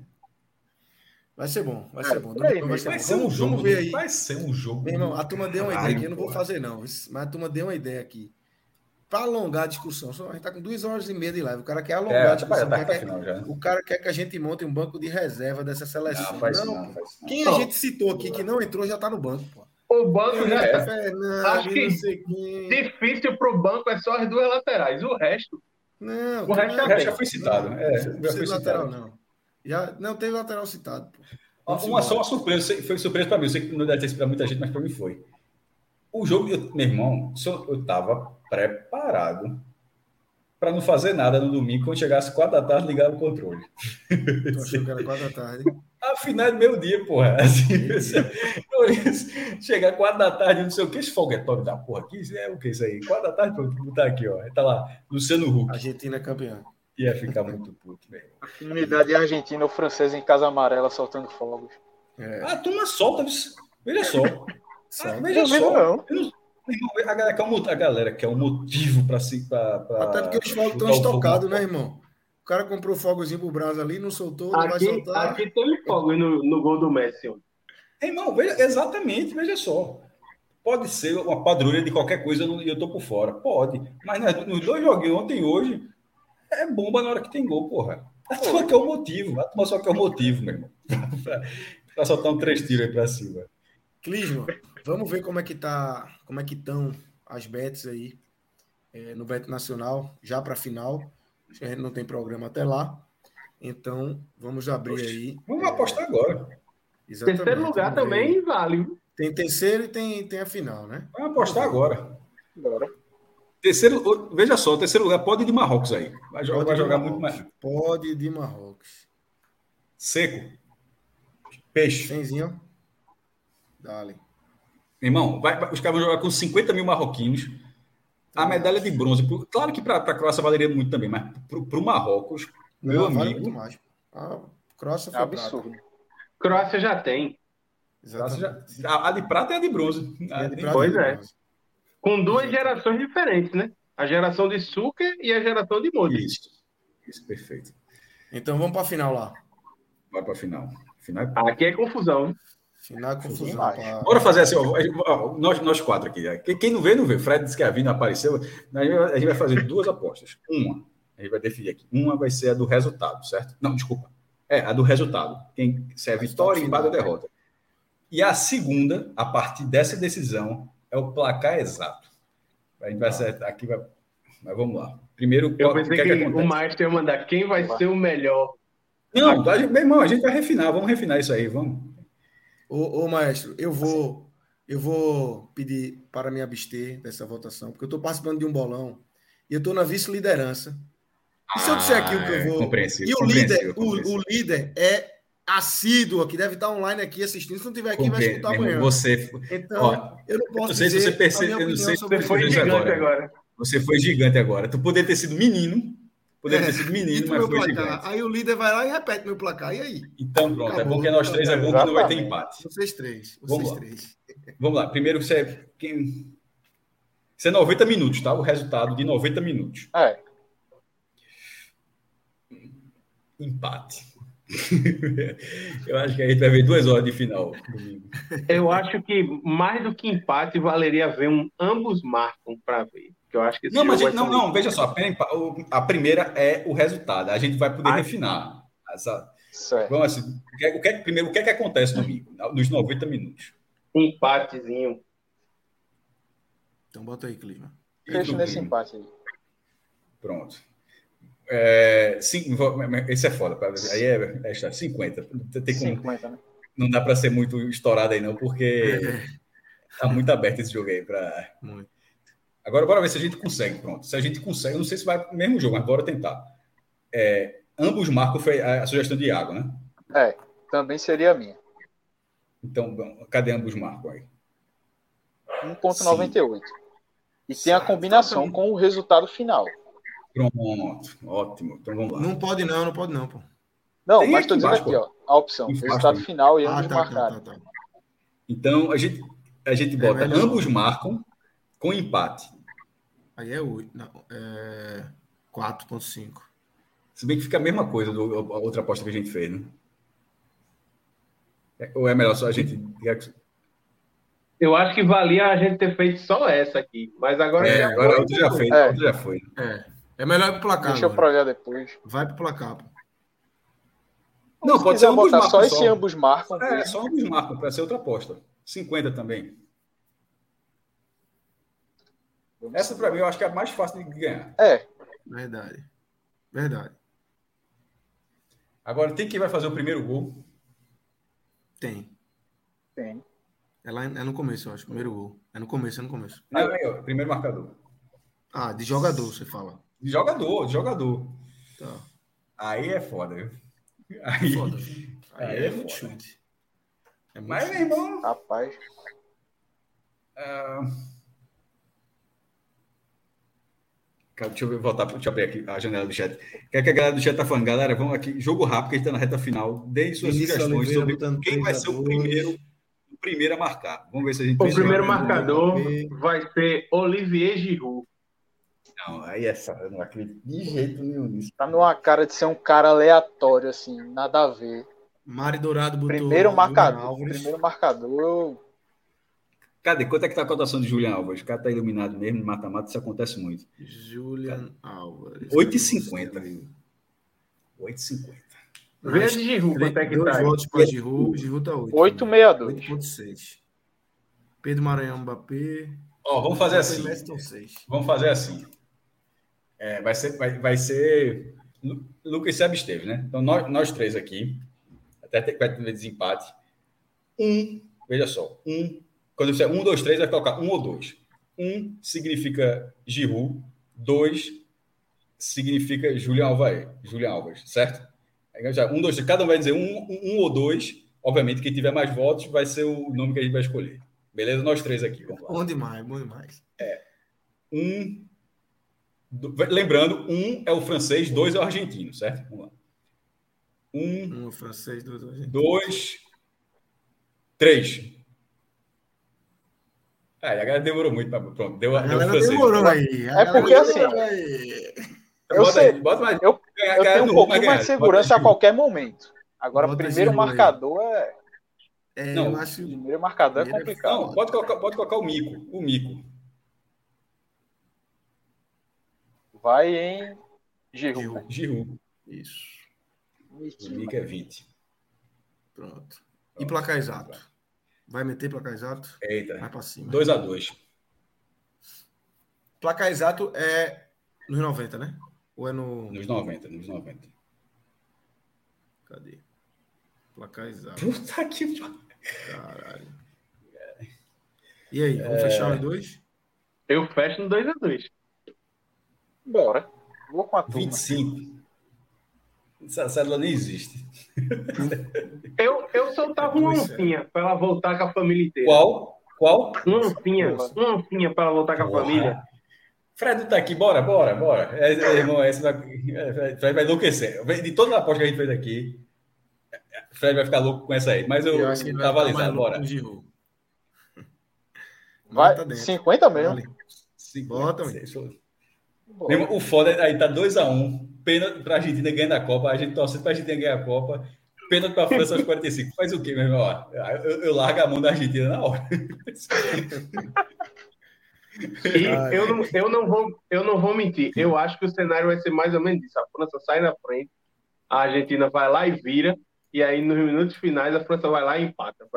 Tem, muita, tem muita Copa de assim, poucos gols, né? Copa de 90, 0x0 de, a de 94, 1x1, a de 2006, a de 2010 vai 1x0 na prorrogação. A última que foi ponto contra, a última foi uma das Copas que, teve mais gols numa, numa final até hoje. Mas eu acho que que essa final se desenha movimentada. Ela não tem, ela não dá indícios. A França leva gol quase todo jogo. A Argentina está com um poder ofensivo muito bom. A França leva e faz. Então, assim, essa, não faz muito sentido que esse jogo seja um jogo, apesar de, de, de, ser compreensível se fosse o caso, mas de ser tão comedido assim. Essas seleções não vêm sendo assim dessa forma e já tiveram jogos pesados e não foram dessa forma. O maestro, e esse de marcar a qualquer momento. Dá para marcar dois? Dá para marcar dois? Acho que os dois ao mesmo tempo. Não dá. A minha aposta seria exatamente essa aí. Ficaria Mbappé quanto? 10. Mbappé 10 um, go, um golzinho de Mbappé e um golzinho de Messi. Pronto, Se der pode fazer, fazer duas, pode fazer um de cada? Ou só pode não, fazer uma de cada? Não, pode, pode. Então bota tá, Só não dá para não dá para juntar como uma dupla, mas um de cada dá para fazer. Separado. Um de cada. Irmão, quem fizer o programa domingo vai enlouquecer com a quantidade de. De, de aposta. de bet que a gente colocou. Mas, porra, mas veja só. É, é a, final, final, da... é a final. É a final. Tipo, é a final Quatro da Copa anos e meio esperando, mais. É a final. Quatro anos e meio, tá, tá feito aí. Foram cinco, pô. Foi um no Marrocos e quatro nesse jogo aí. Tá bom demais. Só o nosso código, faltou o nosso código aí. O velho pod, para quem ainda não tem, para quem ainda entrou junto com a gente, podcast 45. Não tem mistério, não. Exatamente. Se você fizer seu cadastro na Bet Nacional, é só isso, tá? Podcast 45. Não precisa de mais nada. É, tu só não coloca se ela tiver quebrado. Se não tiver quebrado, não tem, não tem problema, não. Assim como deixar o like aqui na live. Mesmo que você esteja. Se você estiver aqui agora, temos um número bom. Deixa o like. E se você estiver escutando em podcast, deixa, volte lá, vá lá no YouTube. Deixa o like também que mesmo o like atrasado vale igual ao like de quem está ao vivo aqui acompanhando e deixando. Então, galera, vamos embora, vamos seguir. É, bom resto de semana aí para vocês e vamos desfrutar do domingo. Não temos o Brasil, mas temos sábado um também, jogo. Desfrutar sábado, sábado, joguinho bom também, sábado. Ah, vou assistir, vou assistir. Também. Ah, mas, o, de, mas o de domingo é, o de domingo é foda. Não, domingo é grande. Domingo é. Imagine, jogo... meu irmão. Brasil, é se fosse Brasil e França de Mbappé, domingo, meio-dia. Não, hoje nega, nega tá doido aqui. Eu, irmão. Tu é doido. Olha só, depois a galera do Brasil, Brasil que tava dando Argentina folga. na semi, nem é, Depois de passar da Argentina, no Brasil, como tava dando feriado, tava dando folga, um dia de semana, né? Irmão, essa final ia ser tão esculhambada que ia ter folga no Brasil na segunda-feira. Só tem que ir para trabalhar segunda-feira. Ia ter folga até o Natal. É, não tem que trabalhar segunda-feira, não. Falava assim, se o Brasil for campeão, ninguém trabalha segunda-feira, não. Porque ia ser, ia ser foda. Ia ser foda. Mas ninguém Mas é isso. Não, não segurou quatro minutos. Não, pô, quatro Lembra, minutos é só fazer a falta, porra, aqui, ó. Eu vi um vídeo hoje, eu vi um vídeo hoje de da final da, da, do Mundial Inter-Barcelona. Aí é um vídeo de um perfil do Inter, esse perfil de torcida e tal. Aí ele bota, isso é porque Yarley não tava. Meu amigo, o que Yarley fez naquele. Vou mandar no grupo depois. O que Yarley fez naquele Eu final de jogo de Inter e Barcelona. Meu amigo, foram sete minutos ali. Yarley sofrendo falta, segurando a bola, pequenininho, porra. E botando pra torar nos caras do Barcelona. Jogou muito, porra.